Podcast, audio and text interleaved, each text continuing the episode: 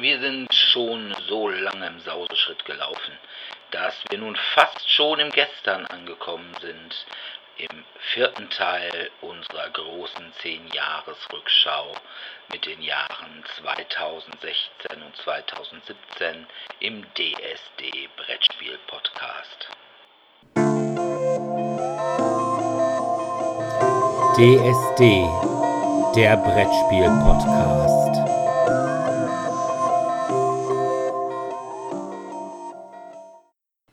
Hallo erstmal und willkommen zur 56. Folge von DSD, dem Brettspiel Podcast. Ja, heute führen wir unseren 10-Jahres-Rückblick weiter. Und zwar haben wir die Jahre 2016 und 2017. Aber zuvor, wie immer, die Medienschau. Und da fange ich einfach mal an. Ich habe nämlich DVD geguckt. Und zwar den Film Knives Out, Mord ist Familiensache von 2019. Das ist ein Film von Ryan Johnson, der berühmt, schrägstrich berüchtigt ist für Star Wars Last Jedi. Ich kann mal vorausschicken, Knives Out ist nicht ganz so schlimm. Nicht ganz so schlimm, ist jetzt auch eine super Kritik. Nein, ich sage sogar ganz. Worum geht's? Es geht darum, der Krimi-Bestseller-Autor Harlan Thromby, gespielt von Christopher Plummer, den man, ich habe das allerdings auch erst nachlesen müssen, ich hätte das wäre da beim Lebtag nicht drauf gekommen. Der hat General Chang in Star Trek 6 Das unentdeckte Land gespielt. Der wird nach der Feier seines 85. Geburtstags tot mit aufgeschnittener Kehle aufgefunden, hat den Dolch noch in der Hand und man geht also von Selbstmord aus. Aber ein Privatdetektiv, Benoit Blanc, genannt der letzte Gentleman-Detektiv, gespielt von Daniel Craig, hat daran so seine Zweifel. Zumal er auch von jemand Unbekannten auf diesen Fall angesetzt worden ist. Und der untersucht jetzt diese ganze Geschichte. Nach der Beerdigung hat sich nun auch die ganze Familie in dem Haus, das ist so ein richtig altes Herrenhaus, irgendwo in Neuengland, versammelt. Und da muss man einfach mal sagen, die Familie, das ist schon ein ziemliches Star-Aufgebot. Da ist zum Beispiel Jamie Lee Curtis, dann ist da Don Johnson, Tony Collette, die man vielleicht noch aus Sixth Sense und leider auch aus Hereditary kennt. Michael Shannon, kennt man aus Shape of Water. Und Ricky Lindholm, über die freue ich mich eigentlich immer. Die ist die eine Hälfte des Duos Garfunkel and Oates zusammen mit Kate Mikuchi. Wer die nicht kennt, sollte sich auf jeden Fall mal bei YouTube angucken. Das ist saulustig. Dazu kommt noch Martha, das ist die Pflegerin von Harlan, wobei der eigentlich gar nicht so sehr gepflegt werden müsste. Sie gibt ihm also ein bisschen Medikamente, ist aber im Wesentlichen so seine Gesellschafterin. Gespielt von Anna de Armas, die, ja, beim letzten Mal hatte Dominik ja schon War Dogs, da spielt die mit und hat auch mitgespielt bei Blade Runner 2049. Und diese Martha hat eine besondere Eigenschaft, sie kann nämlich nicht lügen. Und wenn sie lügt, muss sie kotzen. Es ist ja schon ist mal. Es, hat der was, was von Stan in den ersten Staffeln, der immer kotzen musste, wenn äh, er mit seiner Freundin da. Also bei ja, ja genau. Genau. Und ja, später kommt auch noch der Enkel von Harlan dazu, Ransom, gespielt von Chris Evans, bekannt als Captain America. Also ziemliches Star-Aufgebot und man muss einfach sagen, es ist ein ziemlich ziemlich cooler Film. Das Ganze hat was von so Agatha Christie, Hercule Poirot. Es spielt halt in diesem, im Wesentlichen in diesem alten Herrenhaus. Gibt auch noch Szenen, die außerhalb spielen, aber äh, es ist schon so dieses Whodunit und jeder erzählt irgendwas über den anderen, was teilweise stimmt, teilweise auch nicht. Und es ist teilweise auch super witzig. Zum Beispiel sagt jeder irgendwie, ja, Martha, die ist uns ja ganz ans Herz gewachsen und ach, die ist ja eigentlich ein Familienmitglied und die Mutter, die kommt ja aus und dann geht's los. Der eine sagt, ja, die kommt aus Ecuador und der andere sagt, der kommt aus Paraguay. Ja, das kommt aus Uruguay oder aus Brasilien. Also, ne, erzählen zwar groß, wie gern sie Martha haben, wissen aber im Prinzip überhaupt gar nichts über sie. Ja, es ist echt ganz cool. Da gibt es auch noch irgendwie so eine Uroma da drin. Die Uroma, das ist also die Mutter von Harlan und Harlan war halt schon 85. Und dann kam immer die Frage, das ist die Mutter von Harlan. Wie alt ist sie denn? Das wissen wir alle nicht. Und die hat auch nicht wirklich viele, hat keine große Sprechrolle. Also, wer mal wirklich so wieder so einen richtig schönen, klassischen, alten und auch noch ganz witzigen Whodunit-Krimi alter Schule haben möchte, der ist hier echt gut aufgehoben. Also, ich weiß gar nicht, ob er eine Oscar-Nominierung hat. Ich glaube, er hatte eine Nominierung fürs beste Drehbuch. Und das hat er wirklich verdient. Es ist jetzt irgendwie kein Film, wo man irgendwie sagt, boah, was hat der für geile Effekte oder was ist das für Bombast oder so. Er ist einfach nur mal ein guter Film. Und von daher kann ich den wirklich jedem nur ans Herz legen, der ein bisschen Krimis mag. Knives Out, Mord ist Familiensache. Auch wenn er von Ryan Johnson ist. Ja. Sebi. Ja, was habe ich gemacht? Es passt ja eigentlich ganz gut hier die Überleitung bezüglich Mord, denn einer der Hauptprotagonisten meines Films, den ich mir geschaut habe, beziehungsweise die Serie ist auch verstorben. Und zwar geht es in der Eigenproduktion von, ah, ich habe es doch gerade irgendwo aufgehabt, Amazon, geht es um Upload. Upload ist ein neues Produkt, das es vermutlich auch irgendwann im Hause Amazon gibt. Und zwar ist es möglich, wenn ihr im Sterben liegt, dass euer Bewusstsein quasi extrahiert wird aus eurem Körper und dann in einer virtuellen Welt wieder eingespeist werden kann. Und so ergeht es auch dem Hauptdarsteller, dargestellt von Robbie Amell, der namentlich Nathan Brown heißt. Es handelt sich dabei um einen Computerentwickler, der irgendwas ganz Tolles entwickelt hat, aber er kann sich da leider nicht mehr so genau dran erinnern. Und dann wird er in einen Autounfall verwickelt und es liegt im Sterben. Und seine angetraute oder baldige angetraute oder Langzeitfreundin, die ihn auch sehr stark dominiert, überredet ihn dann halt dazu, so nach dem Motto, ja, mit der Lunge sieht schlecht aus, ne? Also wird wahrscheinlich nichts mehr und dann entscheidet er sich eben quasi den Gang nach rechts. Das hat so ein bisschen was von, ja, wie soll ich sagen, von Matrix. Nehmen Sie die Pille, die blaue oder die gelbe, keine Ahnung.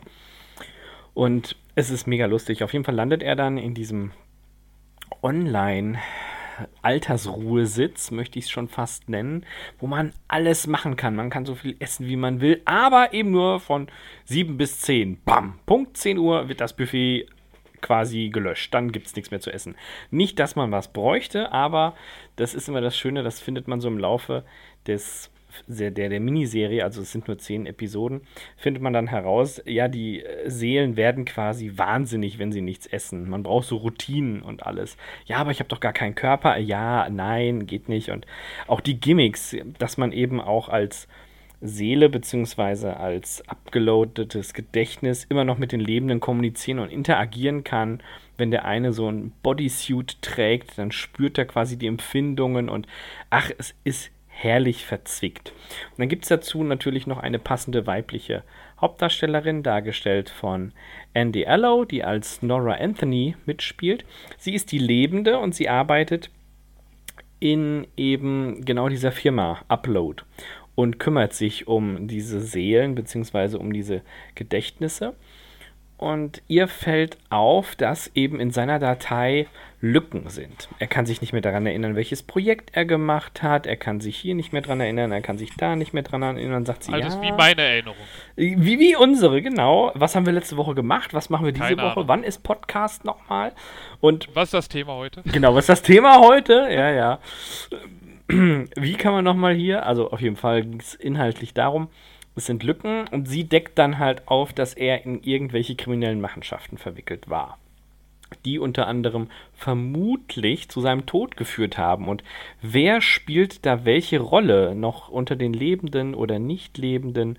Und ihm wird halt sehr deutlich gezeigt, dass seine Ex-Freundin oder Freundin, das wird nie so ganz klar, wer wie wo mit wem verbandelt, dass sie die absolute Kontrolle hat über ihn. Jetzt, wo sie war eh schon sehr herrschsüchtig während der Lebzeiten und jetzt, wo er eben abgeloadet ist, hat sie die absolute Kontrolle. Sie könnte ihn sogar löschen. Also wenn er ihr quasi auf den Keks geht, hat sie die Adminrechte, weil sie quasi über das Familienvermögen ähm, den Altersruhesitz finanziert. Herrlich, es ist herrlich. Ich habe viel gelacht. Wie jedes Computersystem hat auch dieses natürlich Bugs und entsprechende Easter Eggs und sonstiges. Und das wird so herrlich persifliert da eingespielt. Und was die Probleme sind und Leben nach dem Tod in digitaler Bohème. Und ich fand's super. Vor allem, ich glaube, eine Episode geht im Schnitt zwischen 20 und 35 Minuten. Die sind nicht gleich lang. Und das macht es so angenehm. Es hat so ein bisschen diesen Sitcom-Charakter, ist aber inhaltlich keine Sitcom. Und darum habe ich mir das sehr gerne angeguckt und ich bin gespannt, was in Staffel 2 rauskommt. Also ich fand es wirklich klasse, ist eine ganz klare Filmempfehlung. Allerdings okay. ein Amazon-Produkt, also dementsprechend nur auf Prime zu schauen. Okay. Ja, gut. Ha, habe ich ja irgendwie immer noch nicht. Bin, ich will das immer. Aber irgendwie habe ich immer noch bei, bei Netflix wie, ach, sag, guckst du das gerade mal jetzt noch mal eben und so. Und dann komme ich irgendwie nie dazu. Ja, ja. Das, das, der Pile of Shame, den man immer noch gucken möchte, ist ja immer größer als das, was ja, man gucken kann. Die gute Watchlist wird auch immer länger. Ja, das ja. stimmt. Bei mir sind ja. viele Dinge schon gar nicht mehr kostenfrei, wenn ich da reingucken möchte. Ja. Zu einer anderen Sache, die ich auch in nächster Zeit erstmal nicht gucken werden kann, von wo ich aber auch gar nicht so sicher bin, ob ich sie, obwohl ich ein großer Star Trek-Fan bin, sie überhaupt gucken möchte. Das ist das, wo Dominik schon reingeguckt hat. Der hat nämlich angefangen mit Picard. Genau, ich habe die ersten fünf Folgen, also die Hälfte der Staffel bisher gesehen. Und Picard handelt eben von Captain Picard, bekannt aus The Next Generation und spielt im Jahr 2399 das sind 14 Jahre nachdem Picard die Sternflotte verlassen hat und jetzt auf seinem Anwesen auf der Erde lebt. Dort hält er dann am, zu Beginn der Serie ein Interview, das mit der Evakuierung des Romulaner-Planeten zu tun hat und möchte da diese Entscheidung, dass man den Romulanern damals geholfen hat, weil die Romulaner ja eigentlich mit dem Feind waren, quasi unterstützt er immer noch. Gleichzeitig passiert aber etwas in einer anderen Wohnung. Da wird eine neue Charakter, Dash, ähm, von romulanischen Agenten ähm, überrascht. Und die stöten dann erstmal ihren Freund, der gerade mit ihr da zugange war. Und sie wird dann mehr oder weniger indirekt aktiviert, merkt dann quasi, dass sie Fähigkeiten hat, von denen sie vorher noch nichts wusste. Und kann da somit die Angreifer abwehren. Und sieht dann Picard im Fernsehen und fühlt sich irgendwie zu ihm hingezogen und besucht ihn dann. Und da er sie ihn aber nicht in Gefahr bringen möchte, quasi nach einer kurzen Intermezzo, haut sie wieder ab. Er versucht ein bisschen was über, darüber hinaus herauszufinden und findet dann heraus im, Archiv der Sternflotte, dass Data ein Bild damals gemalt hat, wo sie drin vorkommt und dass er dort also Tochter genannt hat. Und daher geht er davon aus, dass es ein Abkömmling von Data halt ist und versucht deswegen wieder auch mit ihr Kontakt aufzunehmen. Was leider nicht ganz so glücklich verläuft, weil sie kurz danach von, von dieser romulanischen Geheimorganisation Sadwasch wahrscheinlich getötet wird. Er findet aber heraus, dass es noch eine Zwillingsschwester gibt und macht sich dann jetzt auf die Suche nach ihr. Und darum geht jetzt eigentlich die Geschichte. Er versucht jetzt wieder ein Schiff von der Sternflotte zu bekommen, läuft da aber gegen eine Betonwand und muss dann deswegen versuchen, mit einer Arbeitskollegen, mit der er sich eigentlich überschlagen hat, da wieder rüber ein Schiff zu bekommen, womit er die Spur aufnehmen kann. Und hat damit eben dann Probleme, weil das, die Sternflotte schon von Romulaner unterwandert ist und deswegen ihm schon auf den Spuren ist. Und ja, das sind so die Konflikte, die so am Anfang der Serie auftauchen und wie es dann genau weitergeht, das muss ich dann auch noch sehen. Es ist recht unterhaltsam, recht spannend, aber ich habe halt immer ein Problem damit, dass es immer 45 Minuten sind, die man dann mindestens dafür äh, veranschlagen muss und deswegen komme ich immer nicht ganz so schnell dazu, die zu gucken. Weil dann gucke ich dann immer lieber 20 Minuten, wenn ich irgendwie kurz nur was esse oder sowas nebenbei. Wobei ich finde, 45 Minuten geht ja eigentlich schon, ne? Ja, eine Stunde finde ich schlimmer, aber es ist, ich kann es nachvollziehen. Ich gucke mir auch manchmal lieber so für zwischendrin irgendwelche kleineren Sachen an. Aber das soll ja auch ein ziemlicher Fanservice sein. So jeder, der irgendwann mal bei Next Generation oder Voyager oder Deep Space Nine vorgekommen ist, soll da, glaube ich, irgendwie so ein Cameo-Auftritt haben, oder? Also so Data selbst. Ja, also Data natürlich in der Rückblende, als er ihm das Bild gezeigt hat. Dann kommt später, also was ich bis jetzt erkannt habe, Seven of Nine Ja, gut, aus ja. Voyager. Die wird ja auch ist- gerne mal überall Ja, gezeigt. und die ist ja eigentlich aus Voyager, meine ich. Ja, Ja, ja, das stimmt. Sie kommt, kommt auf jeden Fall irgendwann. ja Noch R- vor. Riker doch auch, oder? Riker habe ich bis jetzt noch nicht gesehen, aber er soll auch vorkommen, ja. Und hier sein Spusi, Diana Troy. Troy, ja. Ähm, aber Tochter von äh, Data, da gab es doch sogar eine Folge von, oder? Da hatte er doch Das kann sein, dass. diese, diese Tochter oder den Roboter gebaut, oder?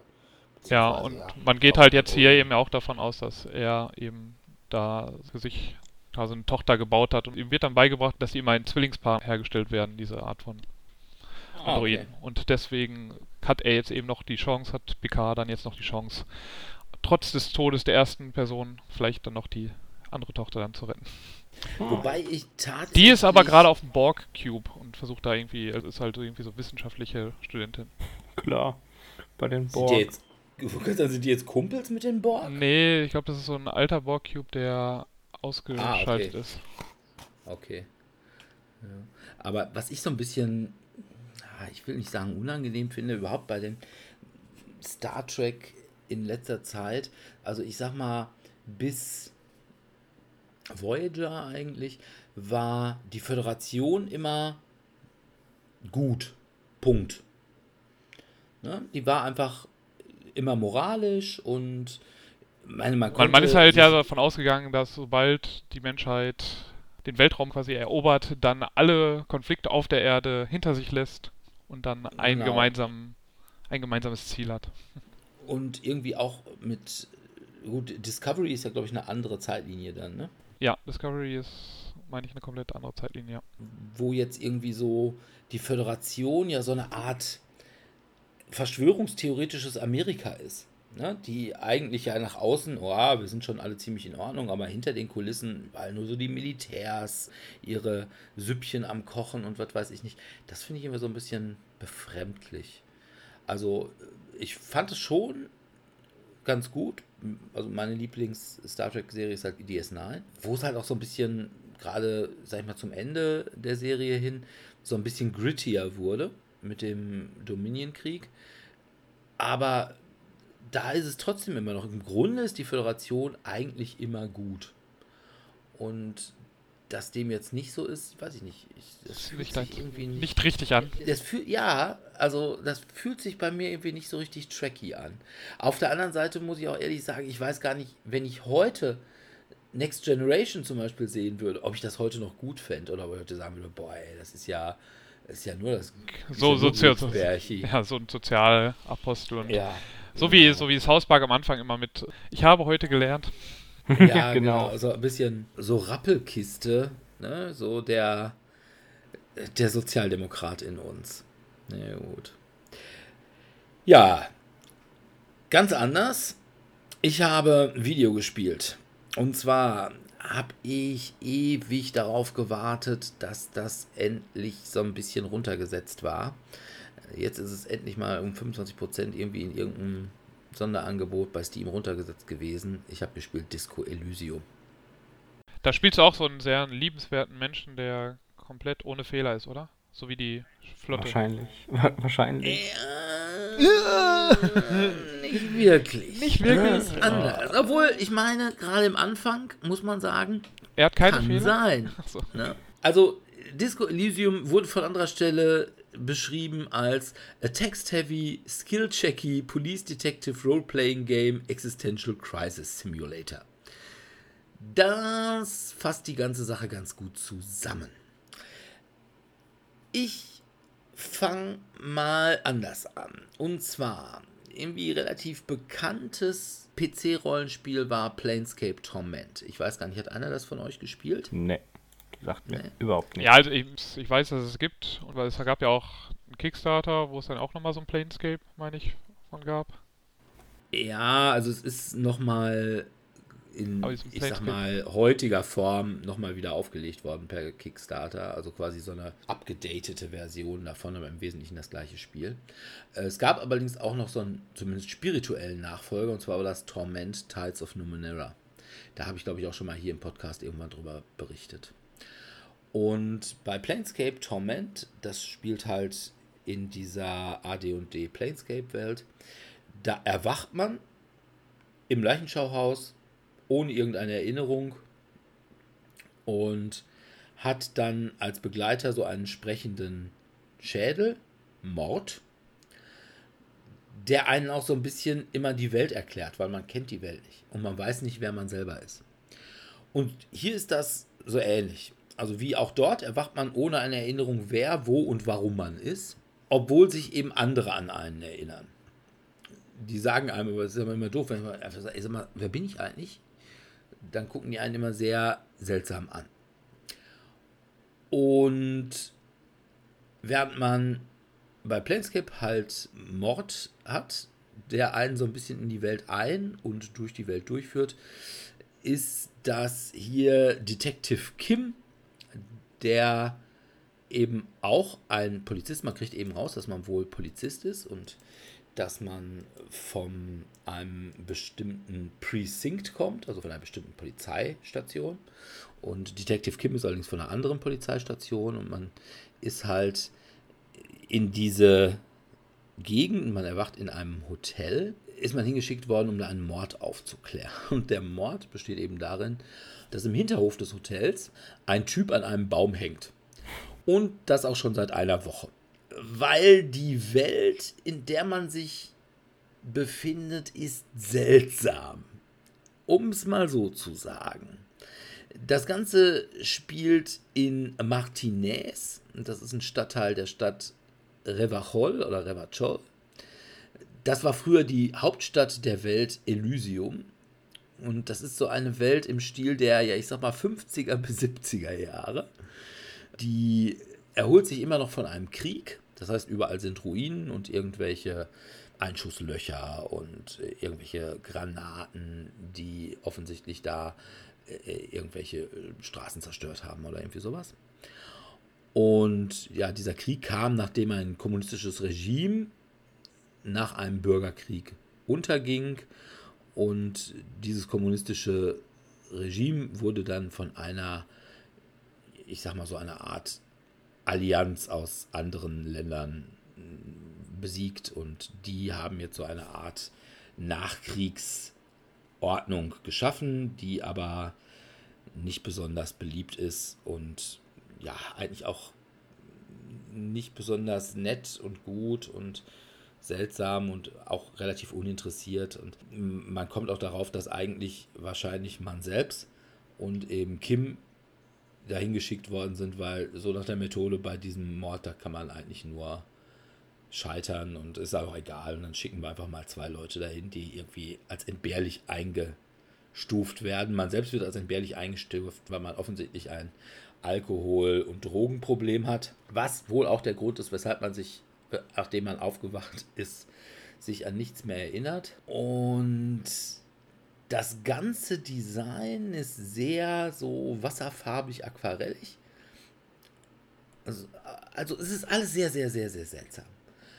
Und das ganze Spiel ist extrem dialoglastig und komplett in Englisch. Es gibt also auch bisher noch keine deutsche Version. Es soll aber wohl mal irgendwie eine in Mache sein, aber nichts Genaues weiß man nicht. Und ja, man muss auch schon relativ gut Englisch können. Zumal in dieser Welt viele relativ seltsame Worte und Dialekte benutzen.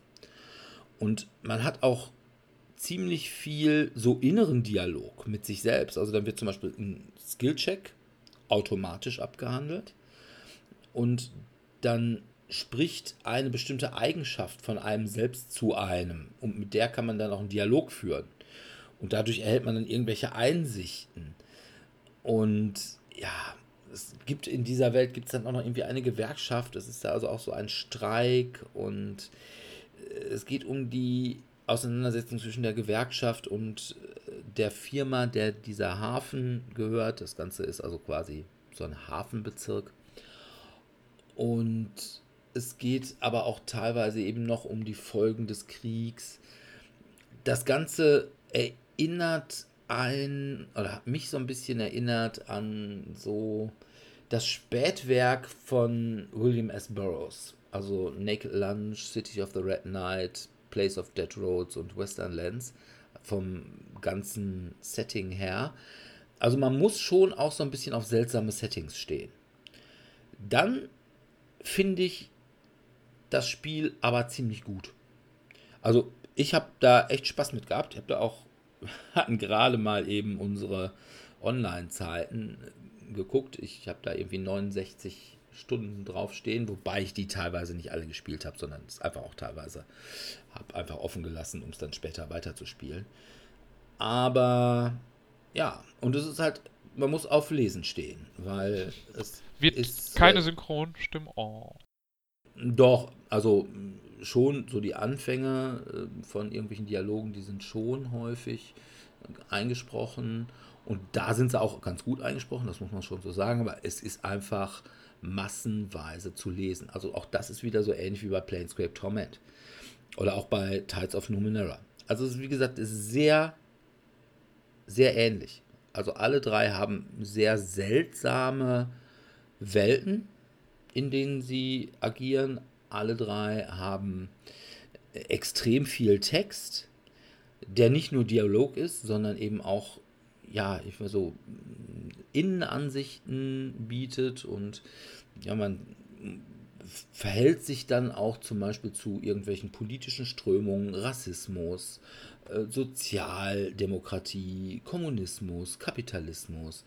Und ne, da, man, es gibt da zum Beispiel auch so eine Sache, das ist so eine Art Gedankenpalast. Da kann man dann ein bestimmtes Konzept eingeben und kann dieses Konzept dann durchdenken. Das läuft im Hintergrund ab und nach einer gewissen Zeit hat man dieses Konzept dann durchdacht und kriegt dann gewisse Eigenschaften. Die Eigenschaften sind auch sehr, sehr seltsam, die man hat. Also es gibt dann so Sachen wie Logik, wie Empathie, aber auch solche Sachen wie Autorität oder so Sachen wie, dass man anderen sinnvolle Vorschläge machen kann. Was es nicht gibt, ist solche Sachen wie Stärke. Es gibt zwar auch so physische Eigenschaften, die einem dann mehr Lebenspunkte geben, es gibt auch ganz witzig, es gibt auch Moral. Und man kann durchaus auch verlieren, beziehungsweise Game-Over-Bildschirm kriegen, wenn man dann am Ende seiner Moral angekommen ist, weil dann kommt dann ja und äh, Zeitungsartikel wie ja, Kommissar so und so hat hingeschmissen, deprived by Social Realism und solche Sachen. Also ganz cool. Was es nicht gibt, sind irgendwelche Action-Szenen. Es gibt schon eine Action-Szene, aber die wird auch nicht abgehandelt wie eine Action-Szene. Also es ist nicht so, dass man da irgendwie auf Stärke oder Geschicklichkeit oder so irgendwie einen Test macht und es kommt auch an, was für eine Waffe man in der Hand hat. Man kann zwar irgendwelche Kleidungsstücke anziehen, diese Kleidungsstücke haben dann auch irgendwelche Eigenschaften, die in dieser Sammlung von Eigenschaften vorkommen. Also was weiß ich, wenn man zum Beispiel irgendwie die Executive Loafers trägt, dann wird man irgendwie ziemlich gut, dann ist man ziemlich gut beim Überreden. Oder wenn man die Nerdbrille trägt, dann kriegt man auf einmal extrem viel Logic oder beziehungsweise einen Punkt mehr in Logic. Oder man kann die, die, die Disco-Schlaghose tragen und kriegt dann sowohl mehr Authority als auch mehr Kenntnisse hinsichtlich von irgendwelchen Polizeigeschichten oder sowas. Ein bisschen enttäuschend bei dem Spiel war das Ende nach dem Ende.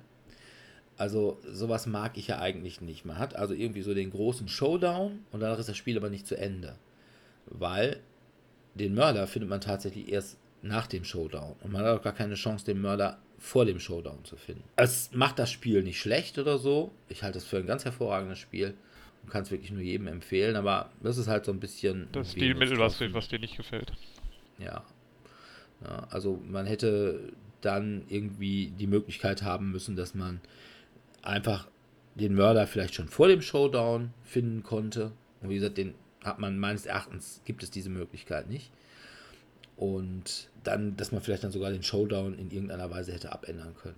Also das wäre irgendwie cooler gewesen. Und ja, es ist halt so super ist dieses Spiel. Man, hat halt, man hilft zum Beispiel, dass man eine Art Rave-Club einrichtet. Und da hat da irgendwelche Typen, die immer irgendwie nur, die sprechen nicht mit dir. Beziehungsweise das Problem ist, dass man sie dazu bringen muss, dass sie mit dir sprechen, weil das Einzige ist immer, was er immer mega, mega Hardcore. Hardcore to the beat. Und vor allem, how much is the fish? Okay. Das haben die ein bisschen zu Ja. Scooter gehört hier. Also, also ich gab auf How much is the fish? Und dann kann man tatsächlich auch die Frage stellen: How much is the fish?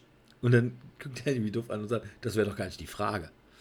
Die Frage wäre doch ganz anders. Ja, also es sind überhaupt ziemlich viele so auch lustige Anspielungen. Man kommt da auch zum Beispiel in einen verfluchten Geschäftsbezirk, wo alle Geschäfte, die da aufgemacht haben oder alle Firmen, die aufgemacht haben, sind pleite gegangen. Und äh, die Frage ist, wo liegt das an einem Geist? Oder und dann hatte da offensichtlich eine Firma ein Computerrollenspiel entwickeln wollen und ist dann auch pleite gegangen. Und also wirklich, ich kann es nur jedem empfehlen, Disco Elysium. Allerdings ist es irgendwie immer noch für, ich glaube, 40 Euro und ja, ich hatte es dann irgendwie für 25% billiger, für 30 Euro. Man muss immer so ein bisschen warten, dass es dann mal wieder gerade im Sonderangebot ist. Ja, ich meine, ich meine wenn es jetzt, wenn's jetzt ungefähr 50, 60 Stunden ist, dann finde ich, und das Spiel gut ist, finde ich, kann man das auch mal notfalls mal ausgeben. Ja, ist okay. Ist auf jeden Also, Fall fair. Also ich muss ehrlich sagen, so in den, was ich in der letzten Zeit gespielt habe, ist Disco Elysium echt eines der besten Spiele. Ja. Sebi. Ja, das passt ja gut. Eins der besten Spiele. Ich habe einen der schlechtesten Staffelfinalen gesehen. Und zwar habe ich weiterhin geamazont und habe mir die dritte Staffel von Future Man angeguckt. Da denken sich jetzt wieder unsere treuen Hörer, was? Future Man? Da hat der Sibi doch schon mal drüber gesprochen. Dann sage ich, ja, haha, das war aber Staffel 1. Staffel 2 haben wir nicht drüber gesprochen und jetzt kam Staffel 3 raus. Bei Future Man, um mal ganz kurz den Abriss zu geben, der Hauptcharakter ist Josh Futterman, ein Loser und Gamer, der es durch Zufall geschafft hat und sehr fingerfertige Tastenkombinationen in einem Videospiel den Endlevel zu erreichen, was noch nie irgendein anderer Gamer vor ihm geschafft hat. Allerdings stellt sich dann in der ersten Staffel heraus, dass es gar nicht nur ein klassisches Game ist, sondern ein Test, der Wissenschaftlern bzw. Rebellen aus der Zukunft dienen soll, herauszufinden, wer ihnen helfen könnte, in ihrer Zukunft einen Endgegner zu besiegen. Und somit reisen die zwei zeitreisenden Krieger Tiger und Wolf. Tiger wird gespielt von Eliza Coop, die kennt man aus Scrubs, da dürfte sich der Dirk freuen. Und Wolf, der dargestellt wird von Derek Wilson. Ich habe keine Ahnung, wo der mitgespielt hat. Aber es ist eine sehr gute Besetzung. Und die reisen eben zurück und entführen ihn quasi aus seiner Zeit. Und äh, Teil 1 habe ich ja schon drüber gesprochen. Staffel 2 ist dann das Umhergereise und das Umhergekämpfe und neue Probleme und wie das nun mal so ist, wenn man mit der Zeit herumhantiert. Es gibt parallele Zeitstränge und die kommen alle zusammen. Und das ist so die Krux. In Staffel 3 wird das alles aufgelöst. Es geht eben darum, was haben die drei überhaupt angerichtet? Also die haben ja richtig, richtig viel Bockmist gebaut und ganz viele verschiedene Paralleluniversen geschaffen, die jetzt alle zusammenstürzen. Es ist herrlich. Also es ist dahingehend herrlich, weil es endlich ein Abschluss ist. Aber das Problem meines Erachtens nach ist, es ist inhaltlich sehr traurig. Also es kommt keine richtige Stimmung auf, keine richtige Spannung. Bei vielen Episoden denke ich mir, was wollten sie mir damit jetzt zeigen? Auch wenn die Besetzung deutlich höherkarätiger ist, also es gibt viele, viele Gastauftritte von durchaus namenhaften Personen. Es werden viele Parallelen gezogen zu real existierenden Personen. Jesus kommt drin vor und unterhält sich mit Mahatma Gandhi und mit John Lennon und ach, wer da nicht auch alles rumgeistert.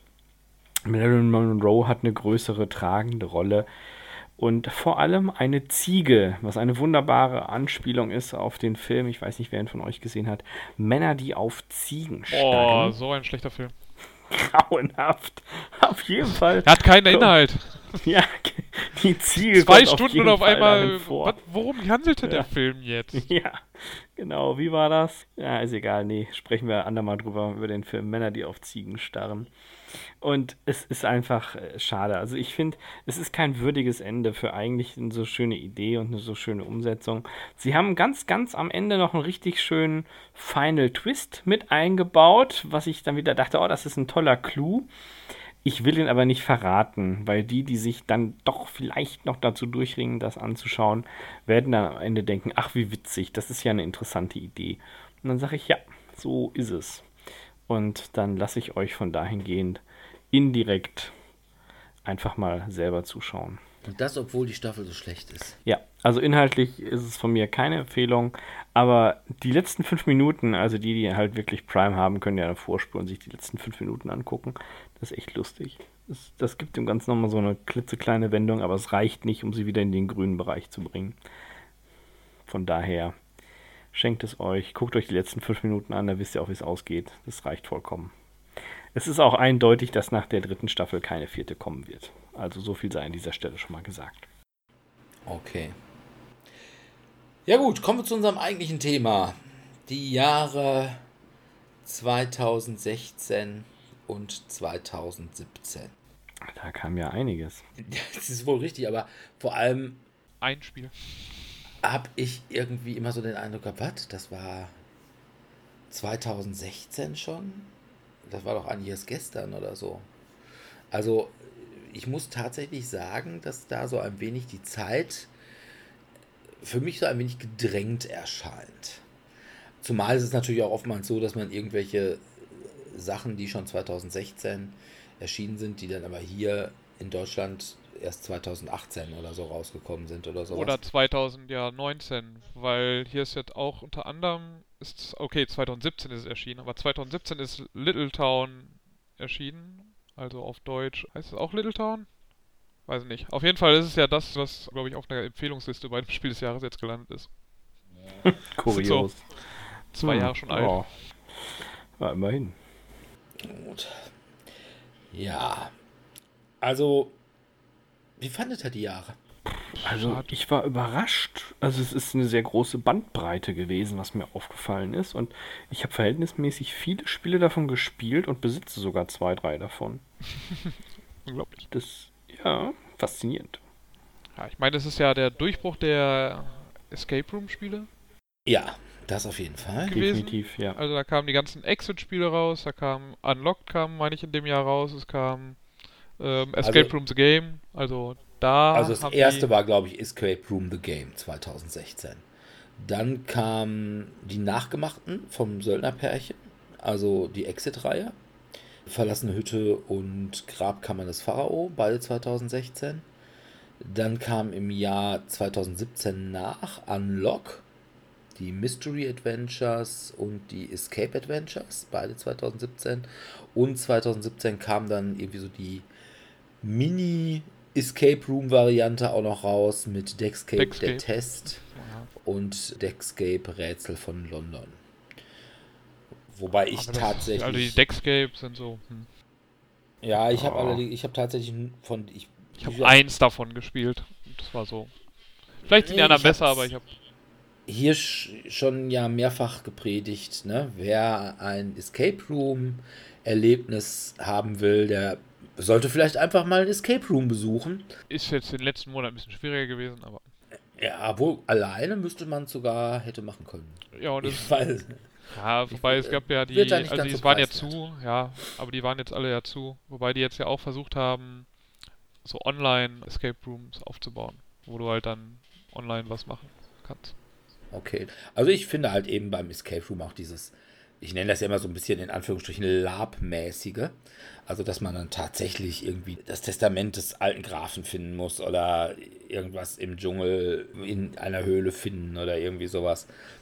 Und deswegen reizen mich eigentlich diese Escape Room-Spiele nicht so. Das Einzige, was ich tatsächlich gespielt habe, war dieses Deckscape, Rätsel von London. Und da sage ich eben, naja, Gott, das ist halt gemeinsam Kreuzworträtsel lösen.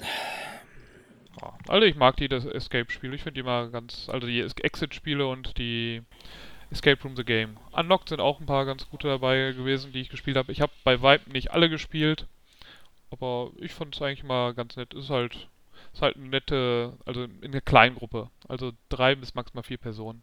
Weil sonst, sonst hat man immer irgendwie ein, zwei Personen, die quasi außen vor sitzen und dann nichts damit zu tun haben. Ja, während als zwei, drei Leute an einem Rätsel lösen, weil ich finde, bis jetzt haben das, glaube ich, alles selten richtig gut gemacht gewesen, so dass du halt wirklich zwei oder gerade drei Rätsel gleichzeitig löst, weil häufig arbeitest du dich von Rätsel zu Rätsel vor. Und, und das finde ich zum Beispiel wirklich gut in diesen Escape Rooms. Da kann jeder einfach, wenn er gerade jetzt keinen Bock hat, bei dem großen Rätsel mitzumachen, kann er schon mal in anderen Ecken gucken. Was ist denn da überhaupt? Ob da, ob da noch irgendwas ja? ist, ja. Einfach nur Sachen durchwühlen. Ja. Und, äh, Wobei also, es auch da passieren kann, dass irgendwie zwei oder drei Leute mehr oder weniger alle Rätsel oder fast alle Rätsel lösen und man selber dann, oh, äh, wie habt ihr das auch? Nee, wir sind schon beim nächsten Rätsel und keiner könnte dir erklären, wie man jetzt darauf gekommen ist. Und dann ja. Okay, ja, gut. Es ist natürlich klar, auch beim richtigen Escape Room hast du halt eben die Sache, die jetzt, die so ein bisschen extrovertierter sind oder die sich mehr einbringen können, die haben da mehr von. Ja. Äh, ne? Gerade was diese Rätsellösung angeht. Aber die anderen haben zumindest dann immer noch das visuelle oder das gefühlsmäßige Erlebnis. Und das hast du eben beim, bei diesen Escape Room Spielen nicht. Ja. Ne? Aber dafür sind sie ja wesentlich günstiger. Auch. Aber wie gesagt, du hast einfach die Sache, selbst wenn du jetzt irgendwie ein bisschen introvertierter bist und dich nicht so einbringst, dann hast du einfach noch die Atmosphäre um dich herum. Ne? Du hast dann, du bist dann im Dschungel, wenn er gut dargestellt ist. Ne? Und beim Exit bist du halt nur im Wohnzimmer. Ja gut, also, aber dafür bist du halt auch immer dran und kannst versuchen, dich einzubringen. Ja gut, das bist du ja im richtigen Escape Room auch. Ja gut, aber nee, du kannst zu Hause besser schummeln. Die fanden das ja. nicht so cool, als wir damit gedroht haben, hier die Wandhalterung abzumontieren. Das fanden die in dem Real Escape Room nicht so witzig. Zu Hause kannst ja. du mal luken. Aber du kannst ja auch beim Escape Room, da kannst du, das ist ja meistens irgendwie so ein Telefon, da kannst du dir einen Tipp geben lassen oder so. Das geht schon. Also ich weiß zum Beispiel in Dortmund, der macht das. Also die sagen sogar, ne, ihr könnt euch auch Tipps geben lassen. Und, ja, wir hatten einen äh, Tippfehler bei irgendwas eingetippt und dann sagt er, nee, hm, hm, hm, habt ihr wahrscheinlich einen Tippfehler, la la la, dann probiert es nochmal. Das wird dann aber auch bei eurer Rekordzeit oder so irgendwie mit fünf Minuten angerechnet oder sowas. Aber was ich noch bei Escape Room irgendwie ganz nett finde, du hast eben noch dieses Gimmick mit dieser Tresorbüchse, beziehungsweise mit diesem, wo du diese Zahlen einstellen kannst. Das finde ich noch irgendwie ganz witzig. Wie so ein komisches Schloss. Es gibt ja diese Geheimverstecke, wo du auch so einen Code einstellen musst und dann kannst du diese Büchse so auseinanderziehen. Und so ähnlich sieht das dann eben aus, auch so ein bisschen auf Messing gemacht. Man sieht zwar sofort, dass es Plastik ist, aber man hat ja zumindest noch so ein bisschen was Haptisches und nicht nur irgendwelche Karten, die man zerschneiden muss oder sowas. Ja, gut. So ein paar andere Trends, die ich meine in 2016, 2017 ausgemacht zu haben, ist einmal so dieses App-Driven ist here to stay. Also Widewar kam 2016 raus. Dann World of Yoho kam 2016 raus. Aber World die, of Yoho hat, ist auch das ist doch rausgekommen und hat doch keiner dann drüber geredet. Also Tom Wessel hat da ab und zu drüber geredet, aber. Also ich, ich, kenne, ich, kenne, ich kenne keinen, der das hatte. Nee, ich kenne auch keinen, der es hat. Ja, hat oder also, hatte, wie auch immer. Das ist richtig, aber es ist ja auch nie auf Deutsch rausgekommen.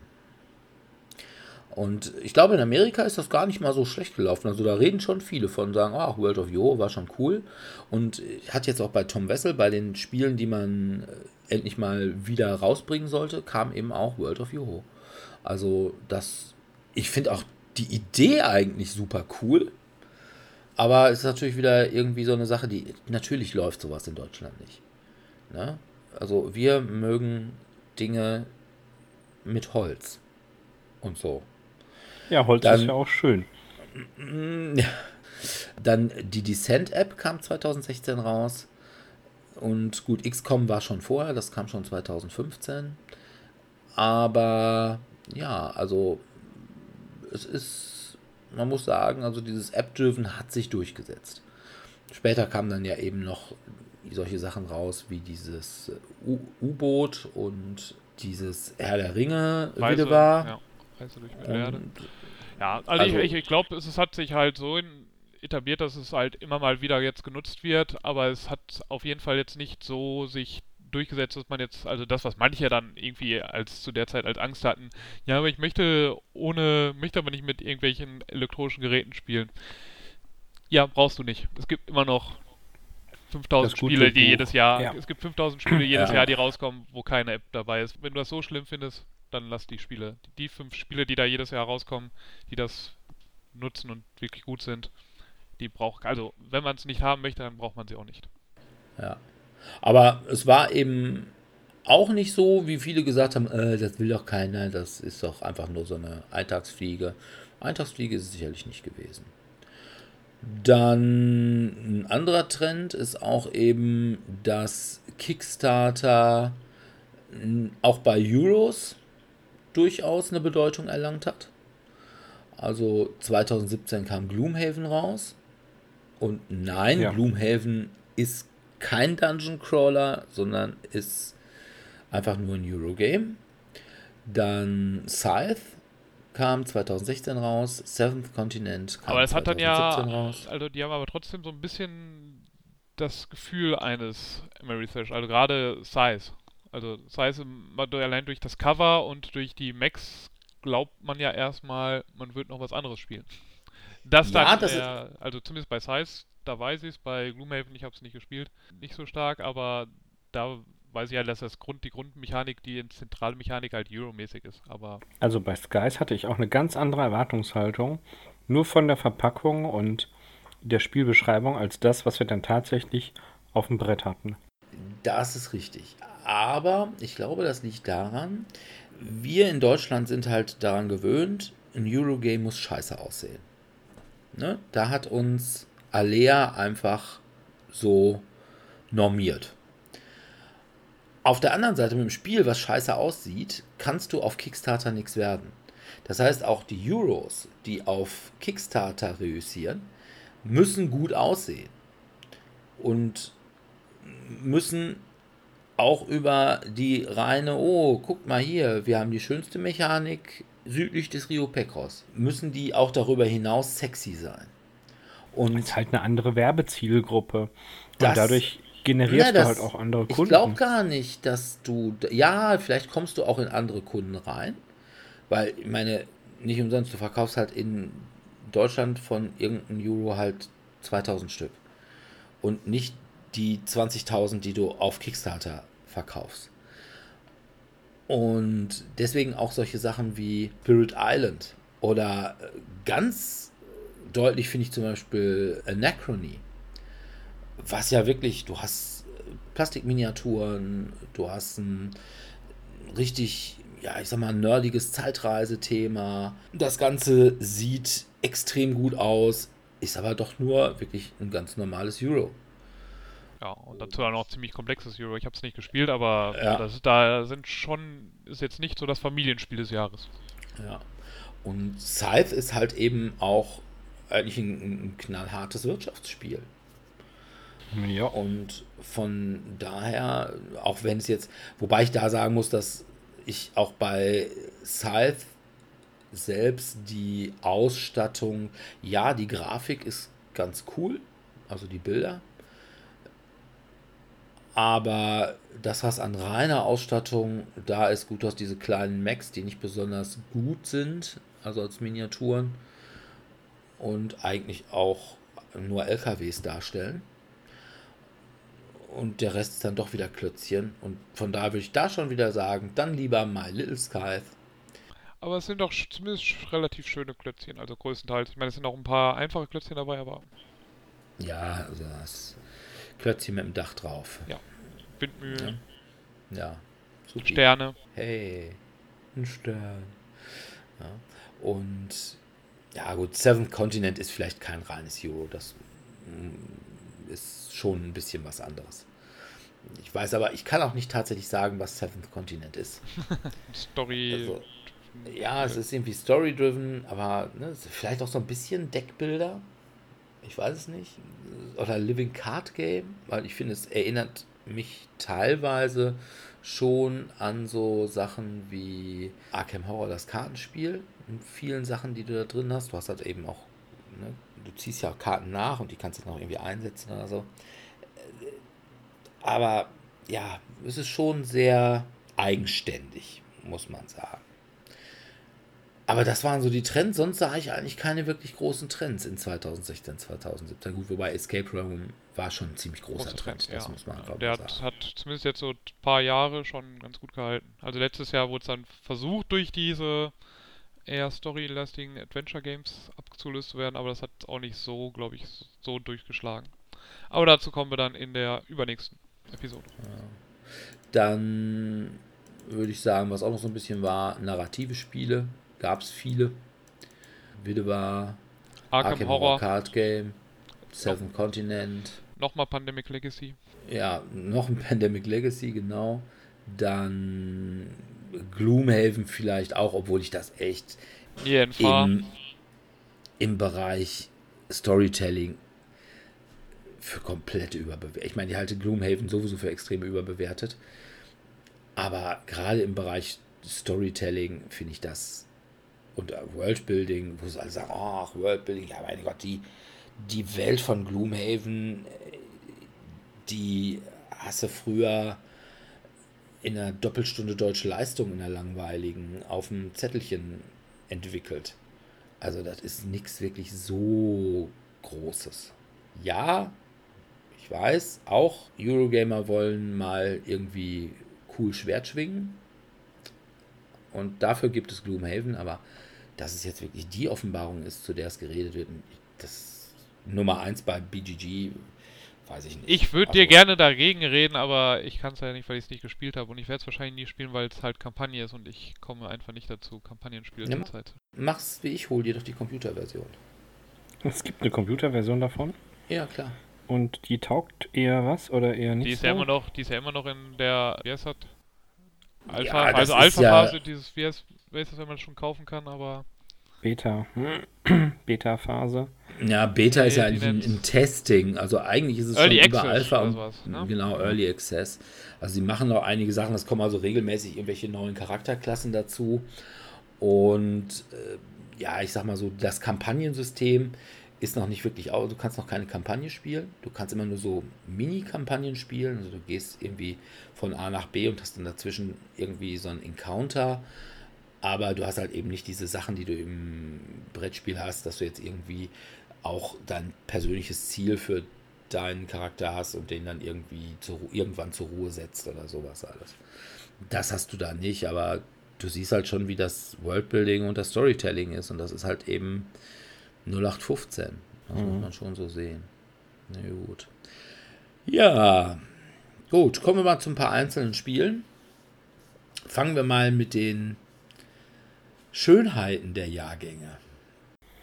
Azul, Azul, das Mosaik-Bildbauerspiel, das brauchte die Menschheit unbedingt.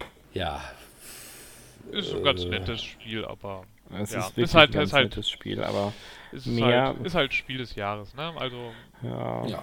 hm, es ist halt, Ja. kann man mal spielen und dann Also wieder wegpacken. würde auch mal sagen, wo- wo die gesagt haben, ach, das sieht ja auch so gut aus. Ich fand das irgendwie. Ja, da fand ich dann die, die zweite Version, die ähm, Mit den Glasfenstern von Stained Glass, Sintra, genau, Glass, ja. Glass, ja. Aus Sintra fand ich dann schöner. Auch fand ich auch ein bisschen ansprechender. Und ich weiß gar nicht, jetzt der Sommerpalast. Hm. Jetzt haben wir Rauten. Geil.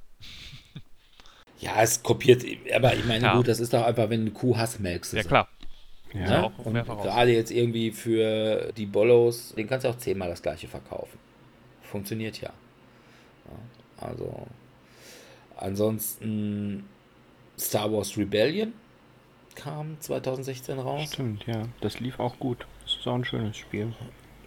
Ja, es hat, wie gesagt, grundsätzlich eine coole Sache, finde ich, aber Aber ist jetzt nichts über Zwei-Personen-Spiel. Genau, ja. Also von daher habe ich es auch nicht. Und jetzt bin ich auch nicht so der ganz große Star Wars-Fan, dass ich sage, oh, ich brauche es auch, wenn ich es nie spiele, nur um es zu haben. Aber ja, das erkenne ich schon an. Dann kam raus Terraforming Mars. Ja, also ein gutes Eurogame. Ich finde es auch überschätzt. Ich finde es okay. Ja, ob es jetzt Platz 3, aber ich meine, das kannst du über jedes Spiel sagen. Also jedes Spiel, was nicht dein Lieblingsspiel ist, wird nicht eigentlich dem Anspruch genügen. Deswegen muss das jetzt auf Platz 1, 2 oder 3 sein, so in die Richtung. Ja, aber ich kann auch bei Terraforming Mars tatsächlich nicht sehen, warum ist es das Lieblingsspiel und nicht irgendwie ein anderes. Ich finde bei Terraforming Mars, Du hast halt Ah, sehr viel Variabilität durch die vielen Karten. ja, aber ich finde A, es sieht nicht gut aus. Hm. Ja, also Ne? Aber Es hat ist, das, ja, aber hat das ein fröhliches- gute, ein fröhliches Eurogame? Ja gut, das ist ein fröhliches Eurogame, aber du hast halt eben ein rot-braunes Spielbrett. Gut, ist halt das Mars, halt Mars, ne? Also was willst du anders machen, ne? Da Genau. kannst du jetzt nicht Kannst- kannst- kannst nicht pink gelb-blau machen. machen. Und ich finde, die Abbildungen auf den Karten, das finde ich ist so typisch. So, weißt du, so, so Stockfoto für Naturwissenschaftler. Hm, ja, stimmt. Ja, Also das finde ich also auch sieht nicht besonders gut aus und besonders cool. Das ist einfach irgendwie so, finde ich, sah ein bisschen lieblos, aber ja, halt schon so, so richtig Mühe hat man sich nicht damit gegeben. Und lag vielleicht an den Massen, aber ich meine, man könnte, hätte ja inzwischen mal vielleicht dann einfach so eine zweite Version, die einfach schöner von der Produktion her ist. Also ich könnte mir durchaus vorstellen, weil man ja so viele Karten da drin hat, dass es dann sonst zu teuer gewesen wäre und man weiß ja nicht vorher, dass das Spiel so einschlägt. Jetzt hätte man, nachdem man halt gesehen hat, wie gut es einschlägt, hätte man vielleicht eine teure Version mal herstellen können. Aber War Terraforming Mars eigentlich auch ein Kickstarter? es kann gut sein. Mhm. Wobei es ist bei Stronghold Games eigentlich erschienen, meine ich. Und Ach so, Stronghold okay, ist. Stronghold hat eigentlich, bis sie jetzt mit Indie Boards and Cards zusammengekommen sind, eigentlich keiner Kickstarter gemacht. Ja, dann kam Gloomhaven halt auch raus. Wobei ich jetzt auch nicht verstehe, ne? jetzt ist, kommt Frosthaven und alle werden wieder vollkommen hibbelig. Und ich habe mir diesen Kickstarter angeguckt, hier, das ist genau das gleiche Spiel. Nur halt jetzt nördlicher.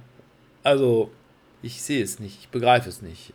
Aber gut, ne? Das ist. Ich muss es vielleicht auch nicht. Ich muss es ja auch nicht kaufen. Ja, ich habe es auch nicht gebackt. Dann, was rauskam, wir haben es gerade schon erwähnt, Widewar. Hey! Das ist wirklich eine gute Umsetzung, ja. Ja, hat ein bestenfalls okayes Spiel gut gemacht. Oder sehr gut gemacht sogar. Also gut, ich fand auch das alte Widewar schon ziemlich gut, aber ich gebe zu, das alte Widewar hatte Probleme. Ja, also das hätte bei mir vielleicht 6 von 10 oder best- bestenfalls 6,5 von 10 Punkten bekommen und Willen des Wahnsinns mit äh, der zweiten Edition bekommt bei Ja, mir mindestens schon- 8. Mindestens vielleicht 8,5 oder Also 9. es ist schon, also ich würde mal sagen, das alte war, sagen wir mal, 8 oder 9 von 10 und das neue ist halt so irgendwie 15 von 10. Ja, also, Du sprengst mal wieder die Skalen, machst, da, Mhm. machst wie bei. Hat nicht Marshall mal 11 bei seinen Boxen gemacht? Ich, keine Ahnung, Bei den Ich weiß Verstärkern, auch nicht. äh, dass man die bis 11 aufdrehen konnte, nicht bis 10 das weiß ich nicht. Ja, dann kam Arkham Horror, das Kartenspiel raus. Auch ganz hervorragend und ein echtes Groschengrab. Mittlerweile, ich, ich weiß gar nicht wie viel. Nur vor allem, man muss natürlich auch einfach sagen, gut, einige Sachen, die Fantasy Flight da macht, finde ich richtig, richtig geil. Also zum Beispiel soll ja auf Deutsch Ende des Jahres, und ich glaube in Amerika ist es schon rausgekommen, wobei ich das jetzt mit Corona nicht mehr so genau weiß, kommt dann ja irgendwie dieses Hunde-Szenario, wo man dann einen, irgendwelche anthropomorphen Investigatoren spielt, so zum Beispiel einen Hundedetektiv und man kämpft gegen die große alte Miau-Tip. Oh, Das ist okay, das ist schon hart, ja. super lustig, aber auf der anderen Seite, gut, du hast halt eben diese normalen Szenarien dabei, also was weiß ich, Dunwich oder Carcosa oder Dschungel.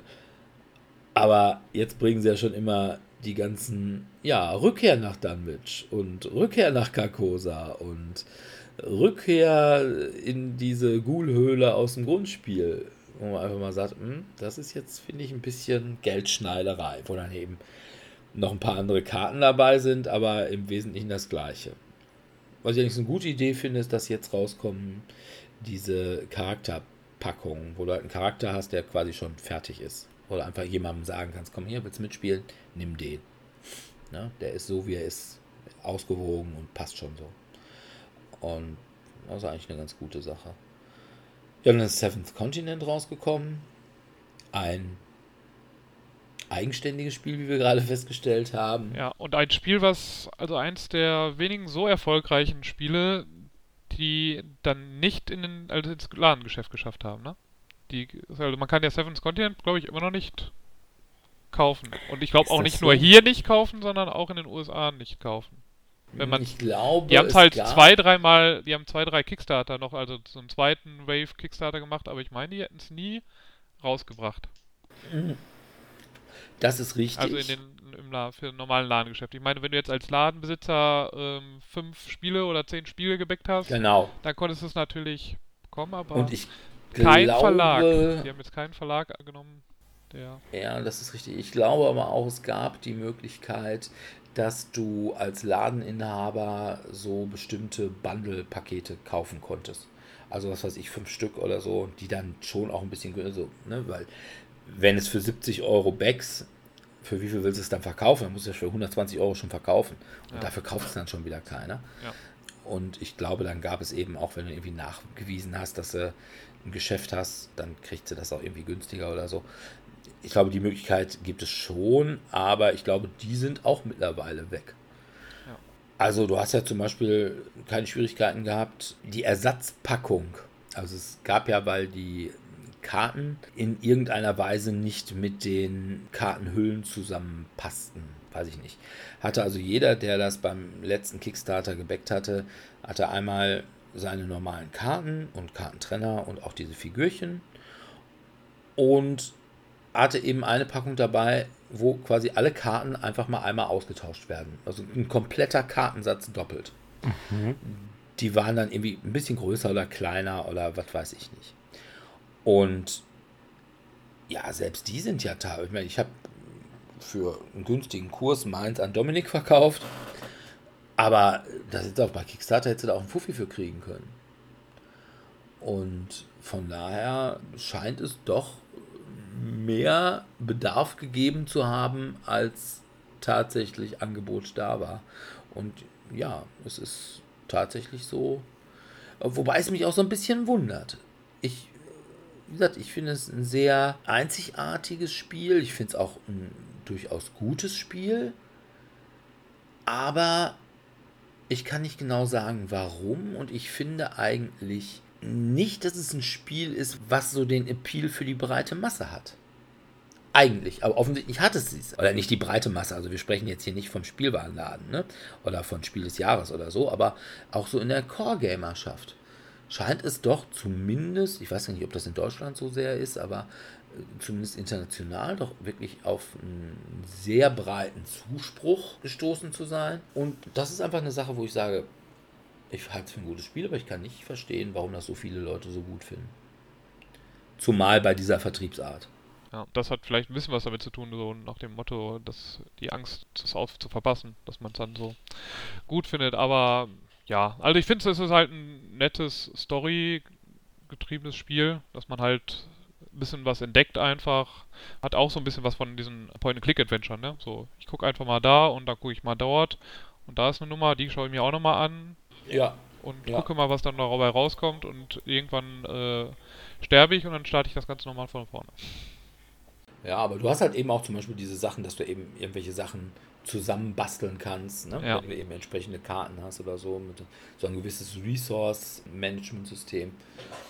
Und ja, das ist alles da drin. Also, und was ich bei dem Spiel eigentlich nicht ganz so gut finde, ich finde auch, man muss sehr, sehr, sehr, sehr, sehr, sehr, sehr, sehr darauf bedacht sein, möglichst schnell das Spielziel zu erreichen, weil man einen extrem großen Zeitdruck Ja, also man schafft es halt, also normalerweise schaffst du es eigentlich nicht beim ersten Mal durchspielen, dass es dann komplett, weil das halt ohne, dass du irgendwie stirbst und dann nochmal an einer Stelle, ich glaube es gibt verschiedene Stellen, wo du neu starten kannst. Ich habe es jetzt nicht so weit gespielt, aber man schafft es, meine ich, nicht, oder es ist sehr, sehr schwer, es zu schaffen oder durch Zufall, weil du hast ja eigentlich schon den Entdeckerdrang und versuchst dann da mal was zu entdecken, da was zu entdecken und es muss dann schon sehr zufallsmäßig sein, dass immer das, was du gerade entdeckst, genau das Passende dann auch ist, was du dann für das Weiterkommen brauchst und dann auch wirklich zielstrebig dann auch dahin gehst, weiterhin. Ja, aber du, du weißt ja auch nicht, wo ist jetzt eigentlich zielstrebig. Ja. Ne? Also gerade so also von daher, wie gesagt, ich gehe davon aus, dass man also wir sind schon beim ersten Mal, glaube ich, schon bei der, ist das ein Boot, Helikopter, irgendwo, man quasi man entdeckt diesen ersten Teil, bevor man übersetzt zu der anderen Seite. Genau. Ich glaube, da sind wir schon beim, mehr oder weniger dran, beim ersten Mal dran gestorben. Ja, also ich habe das tatsächlich beim ersten Mal haben wir es geschafft. Da kamen wir also quasi auf diesen zweiten Teil dieser Insel also ne, wir sind, wurde dann übersetzt und dann musste er diesen steilen Abhang hoch und kam es dann in so einen Dschungel. Das Problem war, in dem Dschungel konntest du immer in alle Richtungen. Und du wusstest echt nicht, du hast ja nur diese Karte oder dieses, diese ungefähre Karte, die du ja, die in, dir sagt, wo du als nächstes ungefähr hin musst, ja. Genau, die du quasi als Missionsbriefing kriegst. Und, ne, aber dann bist du in diesem Dschungel und denkst mal, Herrgott, ne, du siehst, wie dir die Karten da durchgehen und denkst dir, boah, jetzt müsstest du mal langsam endlich in diesen Kacktempel kommen. Und wo ist der denn jetzt bitte? Und dann war ich an einer Stelle, wo ich sage, also mutmaßlich hätte ich so ein, zwei Karten noch gebraucht. Ich weiß natürlich auch nicht, was dann in dem Tempel passiert wäre. wäre. Ob, du, ja, ob du dann die neuen Ressourcen bekommen hättest, womit du dann wieder länger überlebt hättest. Ja, aber ne, da war ich schon ein bisschen stolz, dass ich zumindest da oben hingekriegt habe. Aber ich habe echt gesagt, wie kannst du das schaffen? Na? Und das macht es so ein bisschen, finde ich, so, so ein bisschen unangenehm Legenden von Andor mäßig. Ja, das ist so ein bisschen Trial, das ein bisschen Trial and Error mäßig ist, ja. So, dann, wir hatten gerade schon mal drüber geredet, Pandemic Legacy, die zweite Staffel, die halt das Pandemic-Prinzip so ein bisschen auf den Kopf stellt, indem man einfach, also indem man jetzt anstatt Sachen vom Brettspiel zu nehmen, muss man Sachen auf das Brettspiel bekommen. Überall Vorräte verteilen. Ja, es hat sich, glaube ich, nicht, also es ist, glaube ich, nicht schlecht bewertet worden. Ich glaube, jeder, der es getestet und gereviewt hat, hat es eigentlich sehr positiv bewertet, aber, oder die meisten zumindest. Ich meine, es gibt halt immer jemanden, der das, der irgendein Spiel nicht mag. Aber ich glaube, generell wurde es recht positiv aufgenommen. Es hat sich aber nicht so gut verkauft, wie, glaube ich, Asmodee und Riemann das gehofft haben. Ja, ich glaube, das lag auch daran, dass einige der ersten, ersten Staffel noch nicht fertig sind.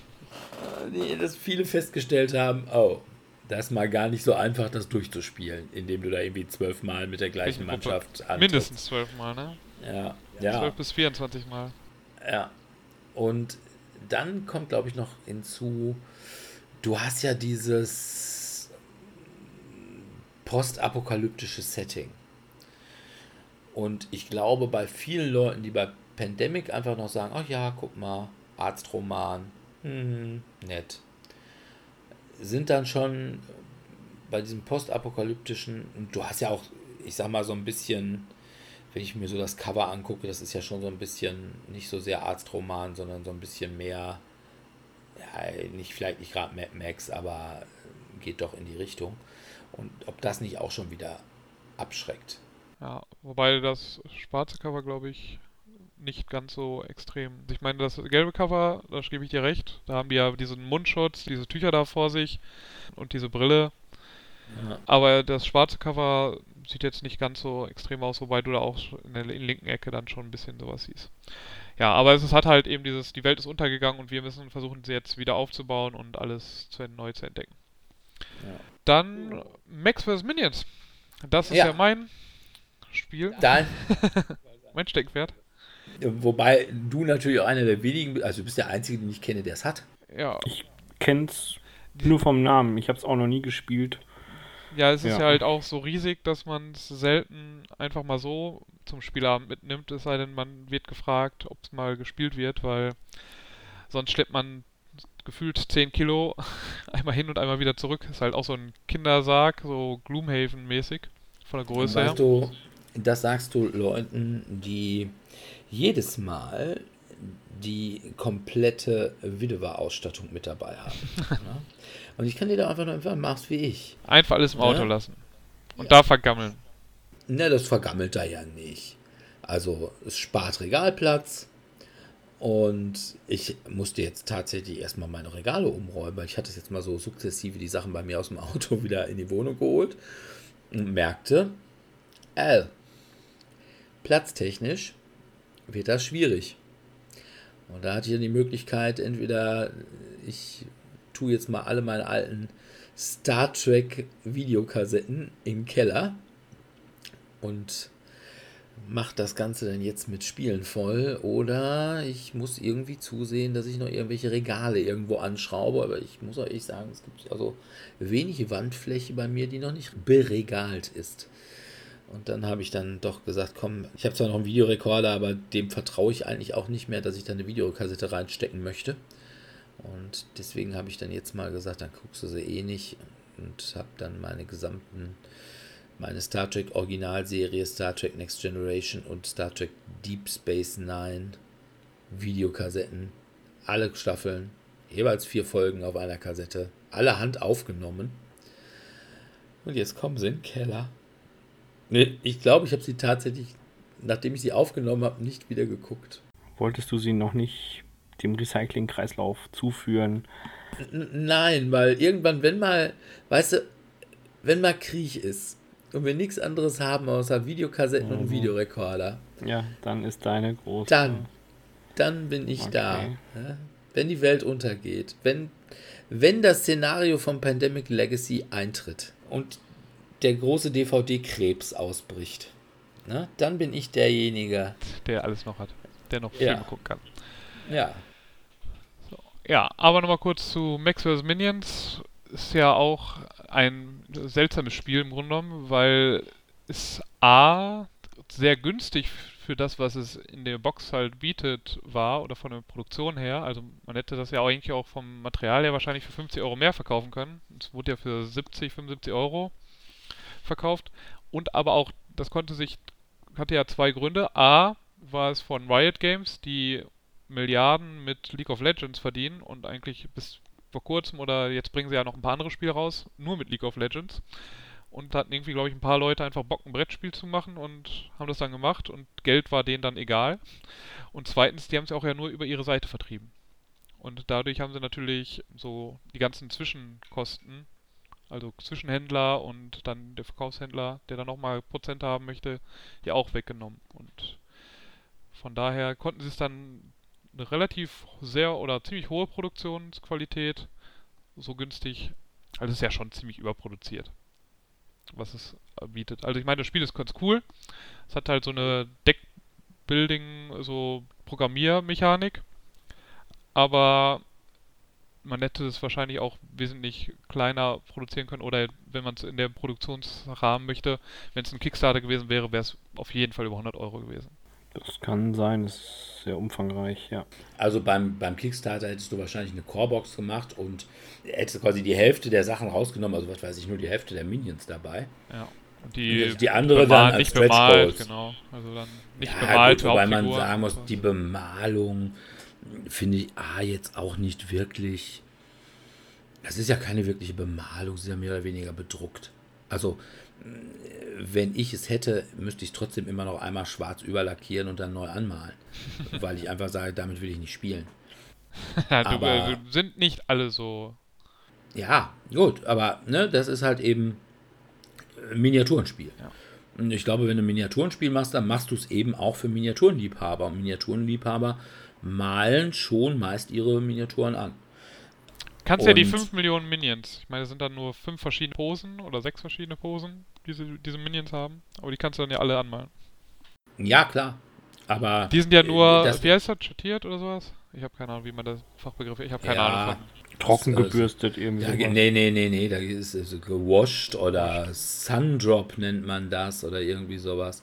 Also die sind ja nur quasi so, ich sage schwarz, schwarz-weiß oder schwarz-grau. Also Ja, ja. quasi man hat da einfach mal, ist da einmal mit einem schwarzen Wash drüber gegangen und das war's. Genau, die haben ja Aber- nur die Hauptcharaktere, also die Figuren, die du selber spielst und der Endboss sind ja wirklich bemalt. Oder Ja. bedruckt, wie auch immer du es benennen möchtest. Nein. Aber was ich bemerkenswert finde, das ist eine Firma, die nie was mit Brettspielen zu tun hat. Ja. Macht da ein Brettspiel, was sehr solide ist. Was aber auch dann, also was zwar in deren Universum spielt und man, also es ist halt, ich glaube, es ist auch das ist Geheimnis, weswegen, weswegen es doch so erfolg, quasi auch so solide ist, weil die einfach gesagt haben, nee, wir müssen uns nicht zwangsläufig an unserem Spiel halten, wie unser Spiel funktioniert. Wir wollen einfach ein Spiel machen, das so solide ist und ja. Und dann haben, Ja, sie, haben sie halt ein Spiel, was zwar in deren Universum spielt, aber eigentlich nicht unbedingt was mit League of Legends Ja. zu tun hat. Aber muss man einfach mal sagen, wie einfach ist es doch, ein Brettspiel zu machen, oder? Wenn da irgendwie, ich sag mal, Industriefremde, also keine Brettspieldesigner, einen ziemlichen Hit machen, also ein ziemlich gutes Spiel machen Ja. und dann auch noch eine sehr gute Produktion. Wobei ich immer sage, ne, wenn Leute sagen, "Ne, das ist ja total überproduziert. Es gibt kein überproduziert. ne? Du kannst nichts zu schön machen. Du kannst irgendwas kacke machen. Ne? Also von daher würde ich sagen, die Neuauflage von Bubu ist halt unterproduziert. Zumal sie ja trotzdem noch 50 Euro kostet. Aber ne, das ist nicht überproduziert. Ne, du, klar, du kannst alles, du kannst alles nur mit Holzklötzchen machen. Aber es ist dann halt scheiße. Mhm.